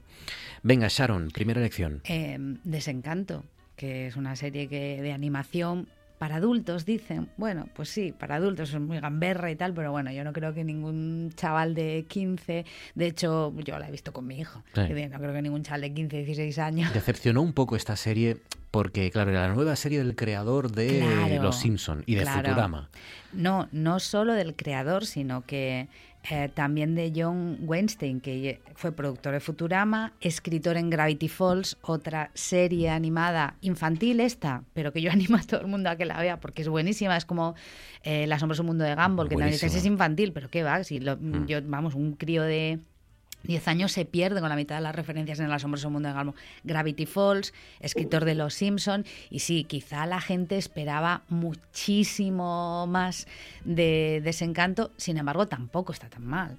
Y está ambientada, eh, eh, eh, bueno, tiene un tufillo a edad media por todas partes, incluso cuando salen de su mundo, porque también hay que decir que tiene todos los elementos medievales de la cultura anglosajona. Eh, elfos, magia, que decir, no, no- no tiene nada que ver con, la, con, con- con nuestra edad media, ¿no? Elfos, magia, princesas, Espadas, mundos, piedras. mundos encantados, eh, el cielo y el infierno sale muchas veces también, que es, eso es muy divertido, cuando bajan al infierno, bueno, ya lo contaré. Y luego los personajes eh, son también, pues, mm, no, voy a no son ortodoxos. La princesa, bien, es una borracha, Mm. es una tía borracha que no quiere ser princesa. A ella lo que le gusta es beber y estar todo el día de Y fiesta. no se pone un vestido en toda la serie, desde No, luego. no. Bueno, sí, se lo llega a poner, pero bueno. Obligada. Obligada, absolutamente. Eh, hay un elfo, que es una especie de tontón, ¿verdad? Es un elfo bueno, que solo quiere tener amiguitos y tal. Se ajusta muy bien a la imagen, está elfo buenito. Y luego hay un personaje que es el más fantástico y más gamberro de toda la serie, que se llama Lucy. Y dice cosas como las que vamos a escuchar ahora. ¡Un fantasma me está atacando y me hace cumplidos! Cierra la boca, silencio. Este es Lucy.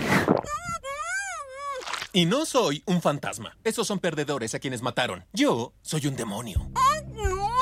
Eso es, de hecho, tu demonio personal. Acostúmbrate. Ay, porque estarás conmigo para la eter. En ese momento ya lo escupe. Nidad. Princesa Tiabini. Lucy. Lucy que has optado por la versión sudamericana, que nos gusta. sí, el es doblaje, latina, sí, doblaje es el, el doblaje, el doblaje hispano, pero vamos, que Lucy es el personaje más gamberro, irreverente de Y es, toda y la... es lo mejor de la serie. Eh, y efectivamente, es lo mejor de la serie, sin duda alguna. Pero bueno, es una serie que pues, hay que ver sin ninguna pretensión, entretenida y que te sumerge. No es Edad Media propiamente dicho, pero es porque luego, insisto, viajan a otros mundos en donde eh, hay un mundo, por ejemplo, en el que está el espíritu steampunk, este de eh, la revolución, todavía no han llegado, la tecnología funciona a vapor, algo a lo, a lo que Sí. se veía en Wild Wild West, Tienen para todo que lo la nuestro, gente que pero no con el oiga- vapor y las máquinas, ¿no? Y la Exacto. mecánica. Sí. Pero bueno, quiero decir, todo rezuma Edad Media por todas partes y bueno, es, es entretenida. Desencanto. Sergio, primera elección. Bueno, pues eh, yo creo que para hablar de la Edad Media, que es un periodo que desde el punto de vista cinematográfico tiene muchos estereotipos a nivel de personajes que se van repitiendo, como vemos, generación tras generación, eh, con, pasa con, por ejemplo con el rey Arturo y también pasa con, por ejemplo, con las cruzadas, pero también con este personaje que, o estos personajes que yo hablo, que son Robin y Marian. Eh, habitualmente estamos acostumbrados desde que Douglas Fairbanks eh, hicieran unas películas de cine mudo sobre el personaje de Robin Hood hasta el personaje pues de Russell Crowe, por ejemplo, pasando por el Roslin, que a mí me parece el, el- mejor. Pues eh, siempre sabemos lo que pasa, su aventura, sus hazañas, eh, robar a los ricos para dárselo a los pobres, etcétera, etcétera, todo este tipo de cosas, pero nunca supimos qué pasaba después. Después de que el chico se quedara con la chica, después de derrotar al malo, ¿qué pasa después? Pues bueno, en Robin y Marian, que se rodó en varios escenarios de España, como eran Navarra y Zamora, por ejemplo, y que supuso el regreso de la grandiosa, y me quedo corto, Audrey Hepburn, después de ocho años de retiro voluntario, y que es eh, una de sus últimas películas, se junta con Sean Connery, se junta con personajes de esa, como de actores como Richard Harris, que es el primer Dumbledore, se junta con eh, Ian Hall, que es Bilbo Bolsón, eh, se junta con eh, Robert Shaw, que es el, el, el señor mayor de Tiburón, por ejemplo, entre otras, para hacer una película grandiosa que cuenta el reencuentro de los dos personajes ya mayores después de que Robin volviera de las cruzadas y que se encontraba con una Marian que es monja. Y bueno, pues vamos a escuchar, eh, aunque sea en inglés, ese momento final tan espectacular que tiene la película cuando mm, ella le da veneno a él para y ella lo toma también para que mueran a la vez y ella le dice en inglés, mientras él pide ayuda, que le quiere más que a Dios y a cualquier otra cosa. Poisoned! Help me! No one can help you now. Jesus, Mary.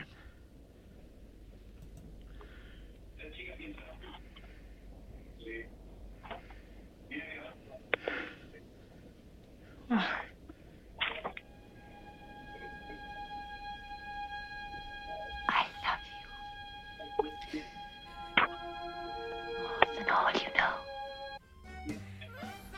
Te amo, te amo más de lo Bueno. que te imaginas, ¿no? Eh, que- Esto se dice siempre. Sí, sí, sí. Eh, Robin y Marian, la, la escena final de esta película del año 76. Eh, Robin y Marian también salen en Robin Hood, Príncipe de los Ladrones. Diego, tu segunda elección.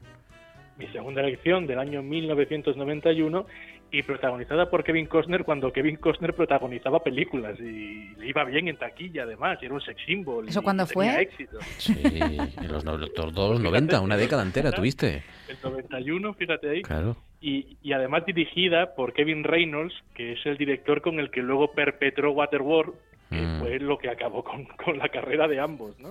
Aquella producción que, que fue un absoluto desastre, ¿no? Eh, en esta, en Robin Hood, el príncipe de los ladrones, eh, vemos a ese, a ese Robin que regresa de las eh, cruzadas eh, con un compañero que además eh, ha conocido en ellas del Islam, este, interpretado por Morgan Freeman, Morgan Freeman haciendo de musulmán. Sí, sí. haciendo de musulmán y de compañero de, de este Robin Hood y que se tienen que enfrentar al sheriff de, de Sherwood que es Alan Rickman. Alan Rickman, sí, sí, Alan sí. sí. Rickman en un papel eh, maravilloso de villano. Sí, sí, sí. Jovencísimo, Bueno, y Lady. Marian era María Luisa de Mastrantonio. Mastrantonio. Eso es. Eso es. Y Sean Connery, precisamente, de Robin y Marian, como un gesto hacia él, aparece eh, como rey Ricardo Corazón de León al final de, de la película, en el momento en el que se casan Robin, Robin y Marian. Es una película que a mí en su día me, me frustró muchísimo, porque claro, yo era un gran fan de Robin Hood, pero del Robin Hood zorro de, de la película de Disney. Hmm. Entonces, claro, yo me esperaba que iba a ver ahí a, a Robin con su traje verde, su gorro con la pluma, pensaba que iba a ver a Little John. Cuando dice, y cuando nada digo, de eso. cuando digo dice el Robin Hood zorro, se refiere literalmente a A un un Robin zorro. Hood zorro, porque era, Claro. era la peli de Disney. Sí. Claro, Que era un claro, la zorro. peli de Disney era un zorro y, y- y yo era lo que esperaba ver. Pensaba que iba a encontrarme una película un poco más eh, graciosa y recuerdo que yo era un niño, tendría ocho años. Y aquella película, la de Robin Hood del Príncipe de los Ladrones, me impactó porque además recordad que había como una especie de bruja eh, que se acuchillaba la mano eh, para hacer un conjuro con sangre, una cosa muy turbia. Y Alan Rickman daba mucho miedo también. Y Alan Rickman también, claro, porque Alan estaba Rickman. compinchado con la bruja. Puede, una- puede dar lo que le dé la que gana. quiera, lo que quiera. Hacía lo que quería. Entonces esta película, como digo, a mí me traumatizó mucho, pero le he cogido mucho cariño con, con los años y vamos a escuchar un momento. Mi propósito al venir aquí no fue el de dañarte. Juré. Juré a tu hermano que te protegería. No puedes sustituir a mi hermano. Lo sé. Marian, lo siento, pero regreso a casa y encuentro mi hogar destruido y a mi padre asesinado. Y la única explicación que recibo son las divagaciones de un viejo ciego. Lo único que recuerdo de ti es que eras un muchacho antipático que me quemaba el pelo cuando era niña. Pero unos años de guerra y prisión pueden cambiar a un hombre. Robin, no importa qué ocurriera entre tu padre y tú, no debes creer la acusación que hicieron contra él. No la creo. ¡Cristiano! Y estaba Christina Slater también, puede ser, que moría, ¿no? sí, sí. ¿No mataban a Christina Slater? También una muerte así No, como muy no, terrible. eh, hacía de hermanastro de Kevin Costner, pero no llega a morir. ¿no? El Robin Hood, príncipe de los ladrones del año 91, habíamos quedado, 91. Eh, Sharon, segunda elección, El Cid. campeador. El Cid, pero la de la versión de Anthony Mann de 1961. Si quieres escuchamos un- el encuentro después de una de las campañas entre Rodrigo Díaz de Vivar y Doña Jimena, muy al estilo hollywoodiense, interpretados por Charlton Heston, hay que recordarlo, y Sofía Loren. No debieras haber venido. Entonces me iré.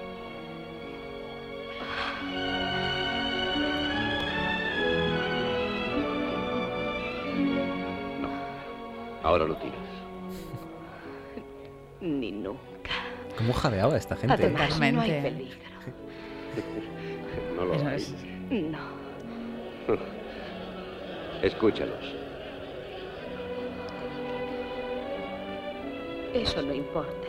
Menuda Jimena, Sofía Ese- Loren, yo- madre mía. Yo quiero que, que os imaginéis el momento en ese en el que no hemos oído nada, porque ellos dos se abrazan y, y es, pero es, es este abrazo eh, inocente pero sucio de que se abrazan, se tocan las mejillas y lo que tú dices, empiezan a jadear, empiezan, ah, ah, pero si os los habéis tocado las mejillas, locos, o sea, ya, parar, por favor, o sea, esto... eh, pero bueno, como no se podía enseñar, se Claro. insinuaba de manera explícita, vamos a decirlo así. Em, ¿Por qué he traído yo el CID? Bueno, por, pues por, por referencias eh, internas a, hitos de nuestra, de nuestra Edad Media. Y porque mm, de todo el mundo he sabido mi amor incondicional a las folclóricas.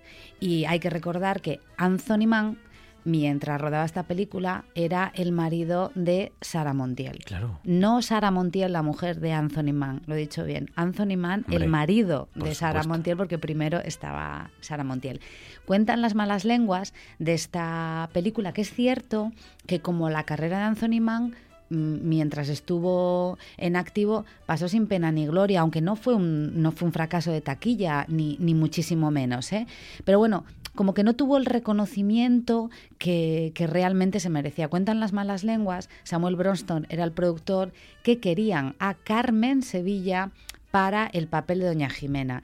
Y Sara Montiel, que insisto, era la esposa, se divorció dos años después, ¿eh? no sé si a causa de esto o no. Sara Montiel, que era la esposa de Anthony Mann, le dijo, ¿cómo que Carmen Sevilla? Carmen Sevilla no va a hacer de Doña Jimena. De, doña- Sara. de Doña Jimena tengo que hacer yo. Claro que y, y Antonio, Anthony, le dijo, Sarita, esto va a ser imposible porque el que pone la pasta es Samuel Bronston y me dice que no quiere que tú lo hagas. dice, ah, pues ni ella ni yo, que lo haga Sofía Loren. Esto, esto es lo que cuentan los mentideros. Me lo creo. Sí, eh, Masino Nevero en Trovato, Sí. ¿eh? es una historia preciosa. Y, y bueno, con respecto a Anthony Mann y al, al Cid, que insisto que no tuvo ni, ni Anthony Mann como director, ni el Cid como película, probablemente no tuvo el reconocimiento que se mereció en su momento, aunque desde luego no fue desdeñada por la, por la crítica ni por el público. Eh, años después, sí que la BBC, en una de esas prestigiosas listas que saca de las 100 mejores películas del mundo, la incluye en- entre las 100 mejores películas de la historia del cine. Y si alguien quiere saber más sobre la película y sobre Anthony Mann, le recomiendo que busque en YouTube uno de estos programas de José Luis, de José Luis García Díaz de Cine, en la que proyectaron el CID y tiene una introducción maravillosa en donde te cuenta eh, todo lo habido y por haber eh, sobre el CID y sobre Anthony Mann. La superproducción americana, El Cid, que se rodó en Peñíscola y que tenía como protagonista a, mm, a Sofía Loren y a Charlton y a Heston. Charlton Heston. Charlton Heston. Sergio, segunda elección. Y hay que decir que esa película de Cid fue la que para Martin Scorsese es la peli, su película favorita. O sea que Mm. también Ah, ¿sí? algo, algo tendrá. Sí, sí, lo ha dicho varias veces. Mi segunda lección es una especie de Robin Hood, pero en versión italiana.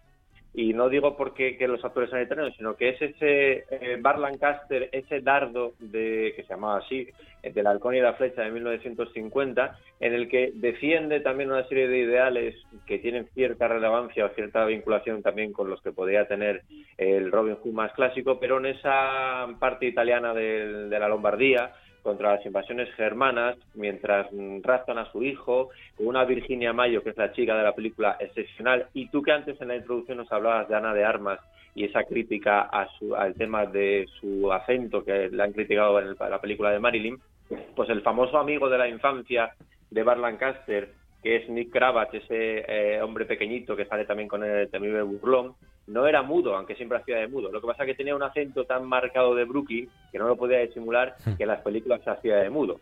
Entonces aquí vamos a escuchar una, un poco de una especie de un pequeño tráiler en el que se cuenta un poco esa lucha de los eh, que quieren defender la tierra frente a los invasores de este hombre que dominaba el arco, pues se lo he dicho, como un Robin Hood, pero a la italiana. Estamos dispuestos a luchar. No. No habrá lucha entre nosotros. Nadie morirá por mí. Bart Lancaster y Virginia Mayo en un duelo de poder. Hace mucho tiempo que aprendí a desconfiar de un animal salvaje cuando deja de gruñir. De una mujer cuando te vuelve la espalda. Madre mía. Un, ani- un animal cuando deja de gruñir y una mujer cuando, Cuando te da te la espalda. la Cuando te espalda. vuelve la espalda. Virginia Mayo hacía de junto a Bar Lancaster, protagonizaban este El halcón y la flecha, eh, esta promoción de 1950, o de la película, mejor dicho, de 1950. Venga, última ronda, Diego, ¿con qué cierras?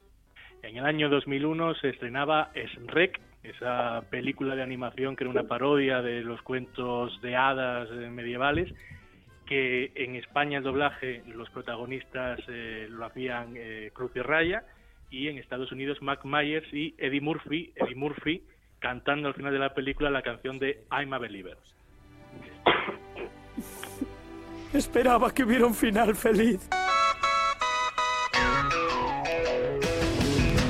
I thought love was only true in fairy tales. Meant for someone else, but not for me. Love was out to get me. That's the way it seemed.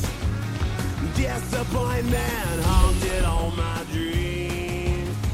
And then I saw her face. I'm a believer. Not a trace. Es Rec, uno de los, de los doblajes en los que se demuestra que, que quién es un buen actor de doblaje y quién, la mayoría, no son buenos actores de doblaje, ¿no? Porque de los de Cruz y Raya, uno lo hace muy bien, que es José Mota, y el otro no lo hace tan bien, que es el que puso la voz de Rec, ¿no? Eh, Sí. el, otro, de- el otro de Cruz y Raya era... Juan el- Muñoz. Juan Muñoz era el que ponía la voz de Rec. Eh, la canción que cierra es Rec y que cierra también el recorrido por la Edad Media de Diego Asenjo. Eh, Sharon, ¿con qué cierras? Última elección. Pues cierro, si, si nos pones el audio ya, pues enseguida lo vais a saber. El que intentare, ay Dios, llegar Uy, uy. a don Mendo Salazar y Bernaldez de Montiel. Ladrón vos, don Mendo. Vos. Por salvarnos a las dos, ya ves, su infortunio labra. De salvarla di palabra y la cumplo, vive Dios. Un marqués cual vos, que afrenta. ¿Cuándo vióse acción tan doble? Nunca ha de faltar un noble que robe más de la cuenta. Pero vos. Y a fuer de honrado y antes de rendir la espada que mi delito ha manchado, quiero confesar que nada de amor hame aquí arrastrado. la venganza de Don Mendo. La venganza de Don Mendo de Pedro Muñoz Seca. Esta es la película que dirigió y protagonizó Fernando Fernán Gómez, también en 1961, que conste que el, eh, el Cid de Anthony Mann no, no me había dado cuenta, pero coinciden las dos en 1961. No es que me, me haya quedado estancada en este año. No, no, ya está superado. Sé que estamos en el 2022. Eh, la venganza de Don Mendo, una... eh, comedia ambientada en la Edad Media, fantástica, maravillosa, divertidísima, mm, que acaba como el rosario de la aurora y todo esto no lo acabamos de escuchar ahora. Esto va porque Don Mendo se encandila de una muchacha, Magdalena, que y entonces mm, eh, Don Mendo es un tipo audaz, vamos a llamarlo así. Sí. Va a su habitación, les pilla al padre y Don Mendo, como es un caballero español, lo que dice, no, no, yo no puedo decir que está aquí cortejando a esta muchacha, yo lo que tengo que decir es que estaba robando. Y entonces así salvo la honra de la muchacha y aquí no hay ningún problema. Eh, mm, eh, dice, yo estaba robando, no, hombre, no, ¿usted cómo va a robar, Don Mendo? Que es lo que cuando eh, la parte del diálogo que acabamos de escuchar ahora. Dice, ¿cuándo ha visto usted un noble que no robe? Digo, bueno, pues esto. Eh, le condenan, eh, él regresa eh, disfrazado de trovador para intentar arreglar el entuerto y bueno, y al final acaba medio reparto, que hay muchísima gente metida en la obra, medio reparto muerto en una cueva. Es decir, no desvelo nada. Mm, animo a todo el mundo a que la vea porque es muy divertida. Cuando Pedro Muñoz Seca la escribió, básicamente pretendía reírse de la cursilería dramática que se arrastraba del romanticismo, Mm. porque ya sabéis que el romanticismo es divertidísimo, es todo drama, todo desesperación, pero al final te causa, bueno, visto desde ahora, Claro. te causa una, una risa tremenda. Aprovecho también para recomendar la visita al Museo del Romanticismo en Madrid que es fantástico, porque sales de allí muerto de risa de, de ver la desesperación Sí. por amor, ¿eh? es esta Sí, sí. cosa, el romanticismo era esto de, Como me ha dicho que no, Vivir al límite. me llevo la mano, me llevo la mano a la frente y me desmayo o me tiro por un acantilado directamente. Entonces la intención de Pedro Muñoz Seca, que se estrenó en 1918, no sé si lo he dicho, era básicamente reírse de la cursilería que arrastraba toda la dramaturgia española en estos temas. La venganza de Don Mendo, la película con, con Fernando Fernán Gómez y con Amparo Baró. Sí. Con Amparo Baró, que también aparece por ahí. Sergio, venga, ata esto, ciérralo. ¿Con qué acabas? Pues yo lo cierro con el gran Orson Welles y Tyrone Power, eh, que en el caso del último, pues el típico inglés que tiene que por unas situaciones peligrosas en Inglaterra emigrar y marcharse nada menos que hacia el Imperio Mongol para eh, enrolarse en las filas del general Bayan, que es Orson Welles, que pretendía conquistar China, y esa convivencia, ese mundo de los otros, tan presente muchas veces en las películas de la Edad Media, que aquí llamo yo los otros, pues los vikingos, los nórdicos, los árabes, eh, que, que a veces no tienen una visión del todo adecuada, porque la Edad Media cinematográfica suele ser muy occidental, y que, eh, bueno, comparte vivencias con Jack Hawkins, este actor que, dicho así, igual no, no le suena a nadie, pero que es el cónsul al que rescata Charlton Heston en Ben-Hur eh, las galeras y que hace que se convierta en el gran eh, dominador de las carreras en esa película, ¿no? Bueno, pues aquí hay una convivencia también, como habéis visto, en este caso todo lo mío ha sido arqueros, pues de unos arqueros que se juegan la vida delante de este gran Orson Welles que si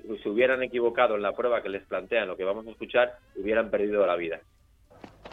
Milord. En ese tiro tuviste mucha suerte, ¿no es verdad? La suerte siempre es necesaria, Milord. ¿Cuántas veces podría repetirlo? Tres de cada cinco. ¿Manejas el arco con rapidez? Dispara tres flechas antes de que caiga la primera. Pregunto al arquero. ¿Con precisión? Le he visto matar tres patos con cuatro flechas. Me gusta, es ligero y fuerte. ¿Se debe a la madera o a la forma? Ambas cosas, Milord, al tejo y a la habilidad en darle la forma aprovechando la beta. ¿Cómo se llama? Arco largo. Ahí está, La Rosa Negra, 1950. Estoy leyendo aquí al, al rapero Nach que dice, ya para cerrar, dice, estoy viendo a la vez la nueva serie del Señor de los Anillos y de la de Juego de Tronos. Y ahora ya no sé si Sauron es un Targaryen, si la Tierra Media está al lado de Rocar Dragón, si los Stark son elfos o un hobbit es la mano del rey. Así que nada, pues eso, eh, es lo que tiene. Estos dos estrenos y que se estrenen cosas así parecidas de ficción medieval. Este viaje a la Edad Media en el Tú antes molabas que acaba ya. Así que Sharon Calderón, Diego Asenjo, Sergio Fuente, un placer, gracias compañeros. Que Igualmente. disfrutéis de las fiestas y del fin de semana. Gracias, Sam. Un abrazo.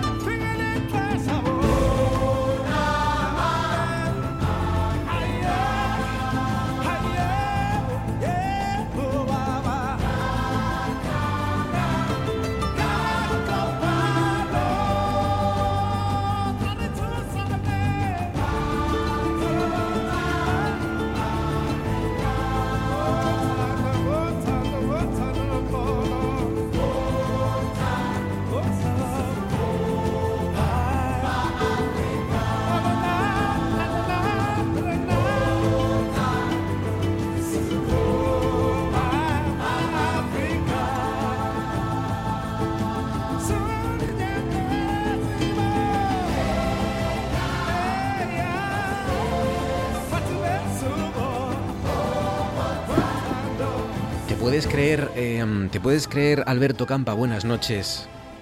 Alberto Campa, buenas noches. Buenas noches. ¿Te Marcos. puedes creer, te puedes creer, es que he empezado así un poco fuerte y te ha asustado casi, que una de las series que menos me ha gustado de las que he visto últimamente hablando de series tiene que ver con lo que vamos a hablar esta noche? Me imagino, ya me dijeron algo. Yo la verdad es que no veo mucha televisión y menos series de todo esto, pero bueno, ya, ya me dijeron. Yo, yo casi prefiero los dibujos animados. Pues en este caso mejor. Eh, la serie se llama Sin Límites, las aventuras del Cano y Magallanes, que, que estrenó Amazon hace ya algunas semanas o meses, eh, la primera vuelta al mundo, y, y no pude con ella, chico, no pude con ella. No pude con ella, entre otras cosas, porque pintan... No, no, no, no tiene mucho rigor histórico, tampoco le pido demasiado a una serie de televisión de, este tipo, pero claro, cuando me pintan a, a, como si fuera una especie de marrullero que está en la cárcel al que sacan por ahí y lo meten de repente en un barco como si no fuera con él, Sí. pues, pues no, mira, chico, yo por eso no paso. Pero bueno, en fin. Eh, bueno, vamos a da- dar la vuelta al mundo contigo porque la semana que viene eh, eh, se celebra precisamente el aniversario o los grandes días, ¿no? De- del cierre, de alguna manera, de las celebraciones de la primera vuelta al mundo. Va a ser la ciudad de Sevilla protagonista, días 8 y 11 de septiembre, de la agenda de actos institucionales. Va a estar el rey por ahí. Eh, bueno, va, va a haber de todo, ¿no? Y, y, y- y sobre todo fundamentalmente en Andalucía se va a celebrar ese quinto centenario, se viene celebrando de la vuelta al mundo eh, del Cano y Magallanes. Pues sí, eh, tres años ¿eh? se lleva celebrando, pero realmente el, el día importante, el día importante va a ser el martes, El ¿eh? martes porque después de estos seis. tres años y bueno, pues yo, yo tuve ocasión también de bueno, pues de editar un libro, de la primera vuelta al mundo que di también, con motivo pues de esa salida de Magallanes y el Cano y de toda esa expedición en, en el año pues en el año 19, desde ahí desde Sevilla y desde Sanlúcar, cuando comienza esa gran aventura que no se sabía cómo iba a acabar ni need para nada se imaginaba que también iba a ser de esta forma y realmente pues yo creo que el día importante va a ser precisamente el 6 de septiembre que se conmemoran los 500 años exactos de la llegada del Cano con 17 hombres que más que hombres parecerían imagínate pitas que estaban todas peleadas prácticamente Sí, sí, en sí. huesos cuando llegaron ahí tuvieron que remolcarles pues hasta, hasta Sevilla otros dos días más para llegar el día 8 de, de septiembre de 1522 ahí a Sevilla y realmente pues ahí sí que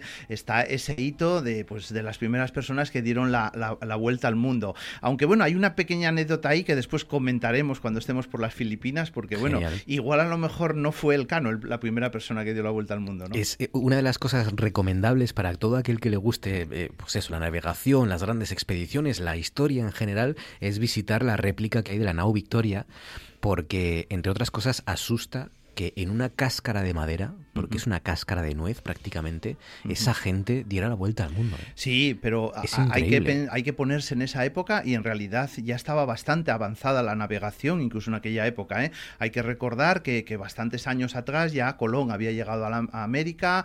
En realidad, bueno, pues la navegación en cuanto a portugueses y a españoles estaba muy avanzada para hablar de cinco siglos atrás, pero sí es verdad que cuando ahora lo ves, y yo tuve oportunidad también, estuvo la nao Victoria estuvo aquí hace poquito en Avilés, ahí eh, estuvo ahí atracada al lado del Centro Cultural Oscar Niemeyer, eh, subí y realmente, la- como dices tú, ¿no? Parece increíble que eso haya dado la vuelta al mundo. pequeñita. Pero tiene todavía o- otra cosa que es una curiosidad que mucha gente no sabe y es que quizá es una de las únicas réplicas que dio la vuelta al mundo porque eh, esa nao Victoria que hicieron pues eh, conmemorando pues ese año 92 también en el año 2004 comenzó un viaje de vuelta al mundo y lo terminó con éxito es decir volvió nuevamente esa réplica pues a, a dar la vuelta al mundo Em, tú hiciste, tú has hecho una vuelta al mundo, mm, por lo menos. ¿O cuántas? Tres, he hecho tres vueltas, al, vueltas mundo. al Lo que pasa es que esa primera que te mencionaba, que fue pues el origen de ese primer libro, Una vuelta al mundo bajo cero, pues narra una vuelta al mundo en tren, en invierno, por Siberia, por eh,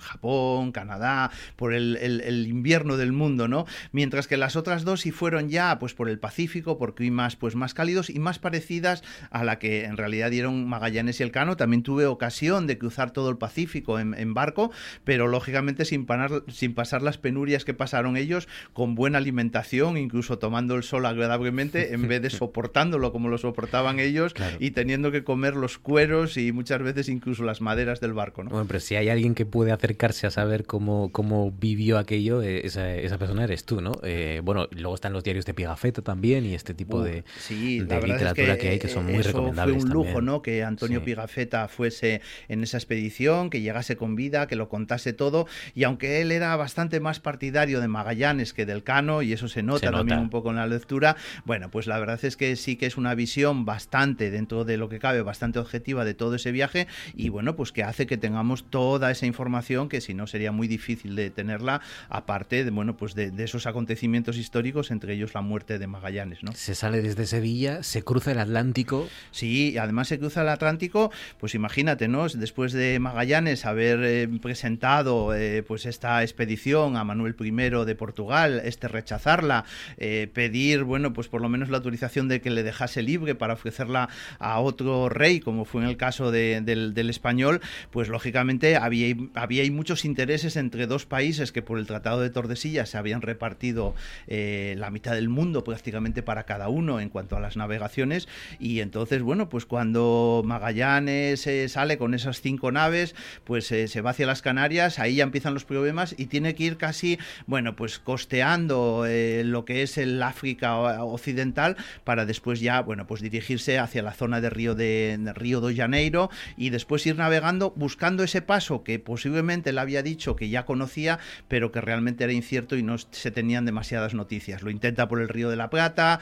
sigue yendo más al sur, llega el invierno, tienen que también, bueno, pues hacer una parada, empiezan pues también los motines y precisamente ese Juan de Cartagena, bueno, pues eh, quizá es también una de esas historias en las cuales Magallanes, bueno, pues impone su autoridad, los deja prácticamente allí a su suerte y ahí empiezan ya los problemas que durante todo el viaje pues se fueron acarreando, ¿no? Es una de las partes más angustiosas de- del libro de Pigafetta que eh, esa- ese intento, claro, nosotros ya sabemos cómo es América, el continente, ellos no lo sabían y, y intentan en cada mm, hueco que hay de ríos o de, o de mm, a- la manera que tiene el agua de adentrarse en la tierra, lo intentan por ahí, tienen que volver a Sí, salir y claro, sí, es sí, desesperante. La verdad es que eh, tenían sus tácticas, ¿no? Porque en el momento que empezaban a ver que había mucha agua dulce ya entendían que era un río y que no era una salida al mar, pero incluso cuando llegan a ese futuro eh, estrecho de Magallanes que lleva el nombre de, de Fernando de Magallanes, bueno, pues eh, él decide también, pues eh, las embarcaciones que le quedan, ir mandándolas por distintos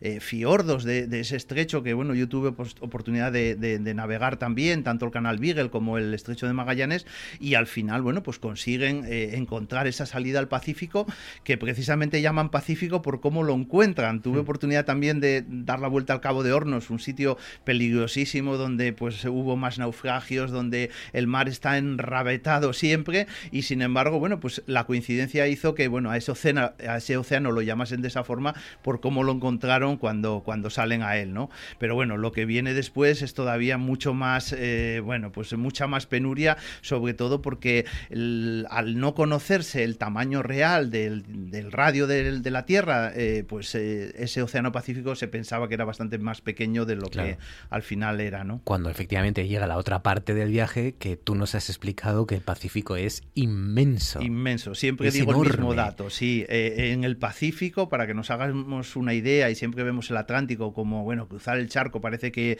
para nosotros es la leche, ¿no? Ir a Santo Domingo, ir a Cuba, pero es que en el Pacífico entrarían todos los continentes terrestres y, como siempre digo, quedaría todavía sitio para una África entera más. Así que imagínate el tamaño y el tiempo que estuvieron cruzándolo sin poder entrar a muchas islas, pasaron por algunos sitios donde yo también tuve ocasión de estar, las Islas Cook, por ejemplo, eh, ellos ya las vieron, pero esos atolones eran muy difíciles para poder entrar a tierra a coger suministros y bueno, pues realmente cuando ven el cielo abierto es cuando llegan ya después de tanto tiempo a la isla de Guam, ya habían pasado esas Molucas que eran las que buscaban y lo que hoy en día es la isla de Guam, pues ahí era la isla de, bueno, pues casi de los ladrones, ¿no? Porque incluso llegando allí les atracaban los, los indígenas y bueno, pues hasta parece que en vez de ellos coger suministros eran los indígenas los que les sacaban cosas que tenían en el barco. ¿no? Y ahí en una de esas expediciones, en una de esas islas, es donde muere Magallanes, en una de Sí, esas batallas. eh, después continúan hacia las Filipinas, eh, ese terreno ya un poquito más, más conocido, pero es precisamente ahí en la isla de Mactán donde Magallanes también,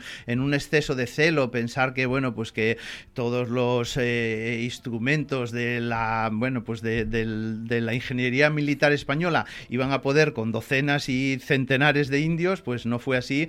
Y bueno, Magallanes allí muere y rocambolescamente también, bueno, pues acaba eh, teniendo el mando de la expedición de lo poco que queda, porque de esas cinco naves al final ya quedan solamente dos y en una de ellas es donde, bueno, pues Juan Sebastián Elcano decide volver por la zona portuguesa. La eh, gran decisión. Claro, porque la gran decisión. No volver que- sobre sus pasos, sino decir, vamos a eso rodear. es, Sí, sí, sí. Entonces, bueno, ahí es donde realmente el no poder muchas veces por miedo a los portugueses, pues a, a poder eh, hacer tierra, hace que el viaje todavía sea pues más penoso, ¿no? Y bueno, pues sí dan la vuelta a ese, a ese Cabo de Buena Esperanza, en lo que hoy es Sudáfrica, pero bueno, no les queda más remedio ya en Cabo Verde que, que entrar, porque porque ya tienen la, nave también bastante destrozada y sobre todo el hambre pues ya hace que tengan que parar.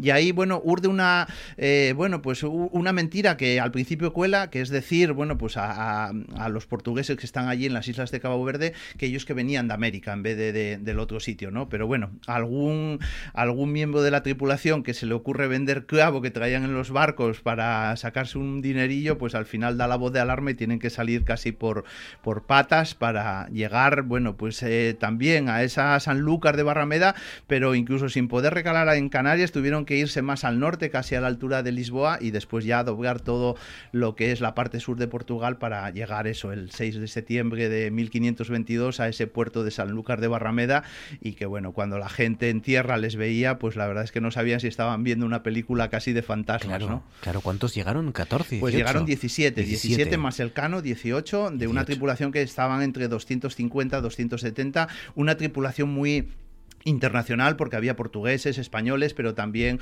bueno, pues había otras nacionalidades y entre ellos que antes lo mencionaba eh, bueno pues eh, partió también Enrique de Malaca al quien llamaban Enrique el Negro y que puede ser que haya sido la primera persona que dio la vuelta al mundo porque en realidad ya había venido de- desde esas Filipinas con, con Magallanes en otra expedición hasta aquí hasta, hasta Sevilla y se había embarcado en esta nueva. Por lo tanto cuando llegó a, a esa zona asiática posiblemente fuese el primer hombre que sí le hubiese dado la vuelta completa a la Tierra. Aunque bueno lógicamente el mérito de haberlo hecho en un solo viaje y también en esos tres años, pues es de Juan Sebastián Elcano y, y todos sus hombres que, que, bueno, Pues pues, sí. también tuvieron el reconocimiento, por lo menos por, por Carlos I, de ser el primero en circunnavegar el, el planeta. ¿no? Falta, falta, falta la, la gran novela o el gran, la gran película o la gran serie sobre, sobre el- la, la- la epopeya ¿no? de Juan Sebastián Elcano. Hay libros, el diario, los diarios de Pigafetta, hay varias ediciones, Sí, están, sí. Muy, está muy bien, es muy recomendable porque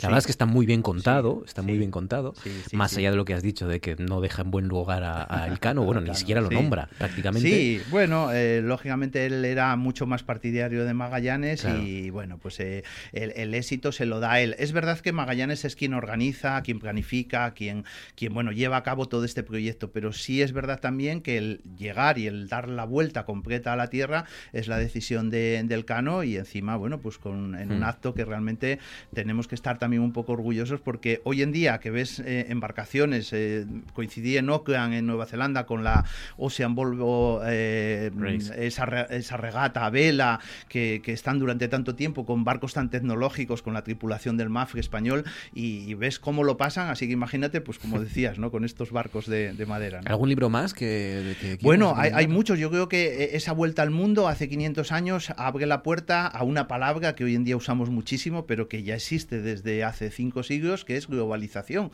A partir de ahí, la conexión por todo el mundo, eh, unos años antes con América, esa conexión marítima con, con Asia que ya existía por los portugueses, pero que ahora también por el otro lado, y que da pie después también a que el galeón de Manila durante 300 años esté navegando desde Asia hacia, hacia la América española, pues hace que el mundo se globalice, que las, eh, bueno, pues que las especias estén prácticamente en todos los sitios y bueno, pues también da el pistoletazo de salida para que muchas personas, entre ellos yo, pero también pues algún ciclista, alguna persona que lo hizo caminando, otra persona que lo hace en avión, en globo, de todas las maneras pues se haya ido, eh, bueno, pues eh, llevando a la práctica o por lo menos sabiendo a ciencia cierta que el mundo es redondo, ¿no?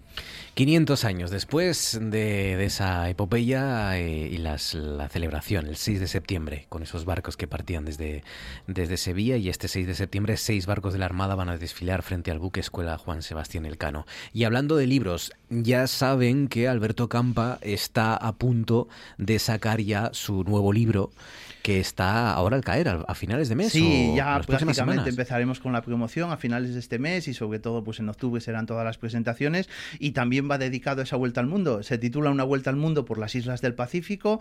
Eh, es totalmente diferente pues al que hace tres años hice, como mencionaba, pues en, en esos trenes, en ese transiberiano, con ese frío, pues aquí va a ser mucho más cálido para todos los lectores. tiene pues curiosidades y cosas muy anecdóticas, sobre todo de cómo se vive en esas islas, que quizá no varía mucho de cómo se vivía hace 500 años, ¿no? Porque ya Theroux las llamaba las islas de la felicidad, precisamente porque la gente mira menos el dinero y sí más pues el amanecer, el vivir, el bañarse, el comer, pues cualquier cosilla, vivir de cualquier manera, pero bueno, intentar que los niños sean felices ya desde que desde que amanece y que puedan, bueno, pues pasar un día en esas islas que mm, pueden ser muy afortunadas, pero yo creo que para nosotros ya no valdrían porque bueno, una semana o 15 días todos estamos muy a gusto, pero después igual se nos hacen un poco pequeñas. El nuevo libro de Alberto Campa, aquí se lo contaremos y también se lo recordaremos. Alberto, ha sido un placer viajar contigo como siempre, dar la vuelta al mundo, a este y al, y al universo si hace falta. Pues nada, muchas Así que gracias. a, a celebrarlo y a disfrutar de epopeyas como las que hoy nos has relatado. Gracias, Alberto, un abrazo. Un abrazo, Gracias, amigo. Con Alberto Campa nos vamos con este día, este viernes, que nos ha dejado como principal noticia la elección de Cadavedo como pueblo ejemplar 2022 por la Fundación Princesa. Así que, de nuevo, enhorabuena a toda la gente de Cadavedo y que lo celebren y que disfruten de estas semanas y que, pues eso, que hay que celebrar. Cada vez que podamos celebrar algo, hay que hacerlo, como nos acaba de decir Alberto Campa. Disfruten también de la noche, del fin de semana. Gracias por confiar en nosotros y hasta la semana que viene.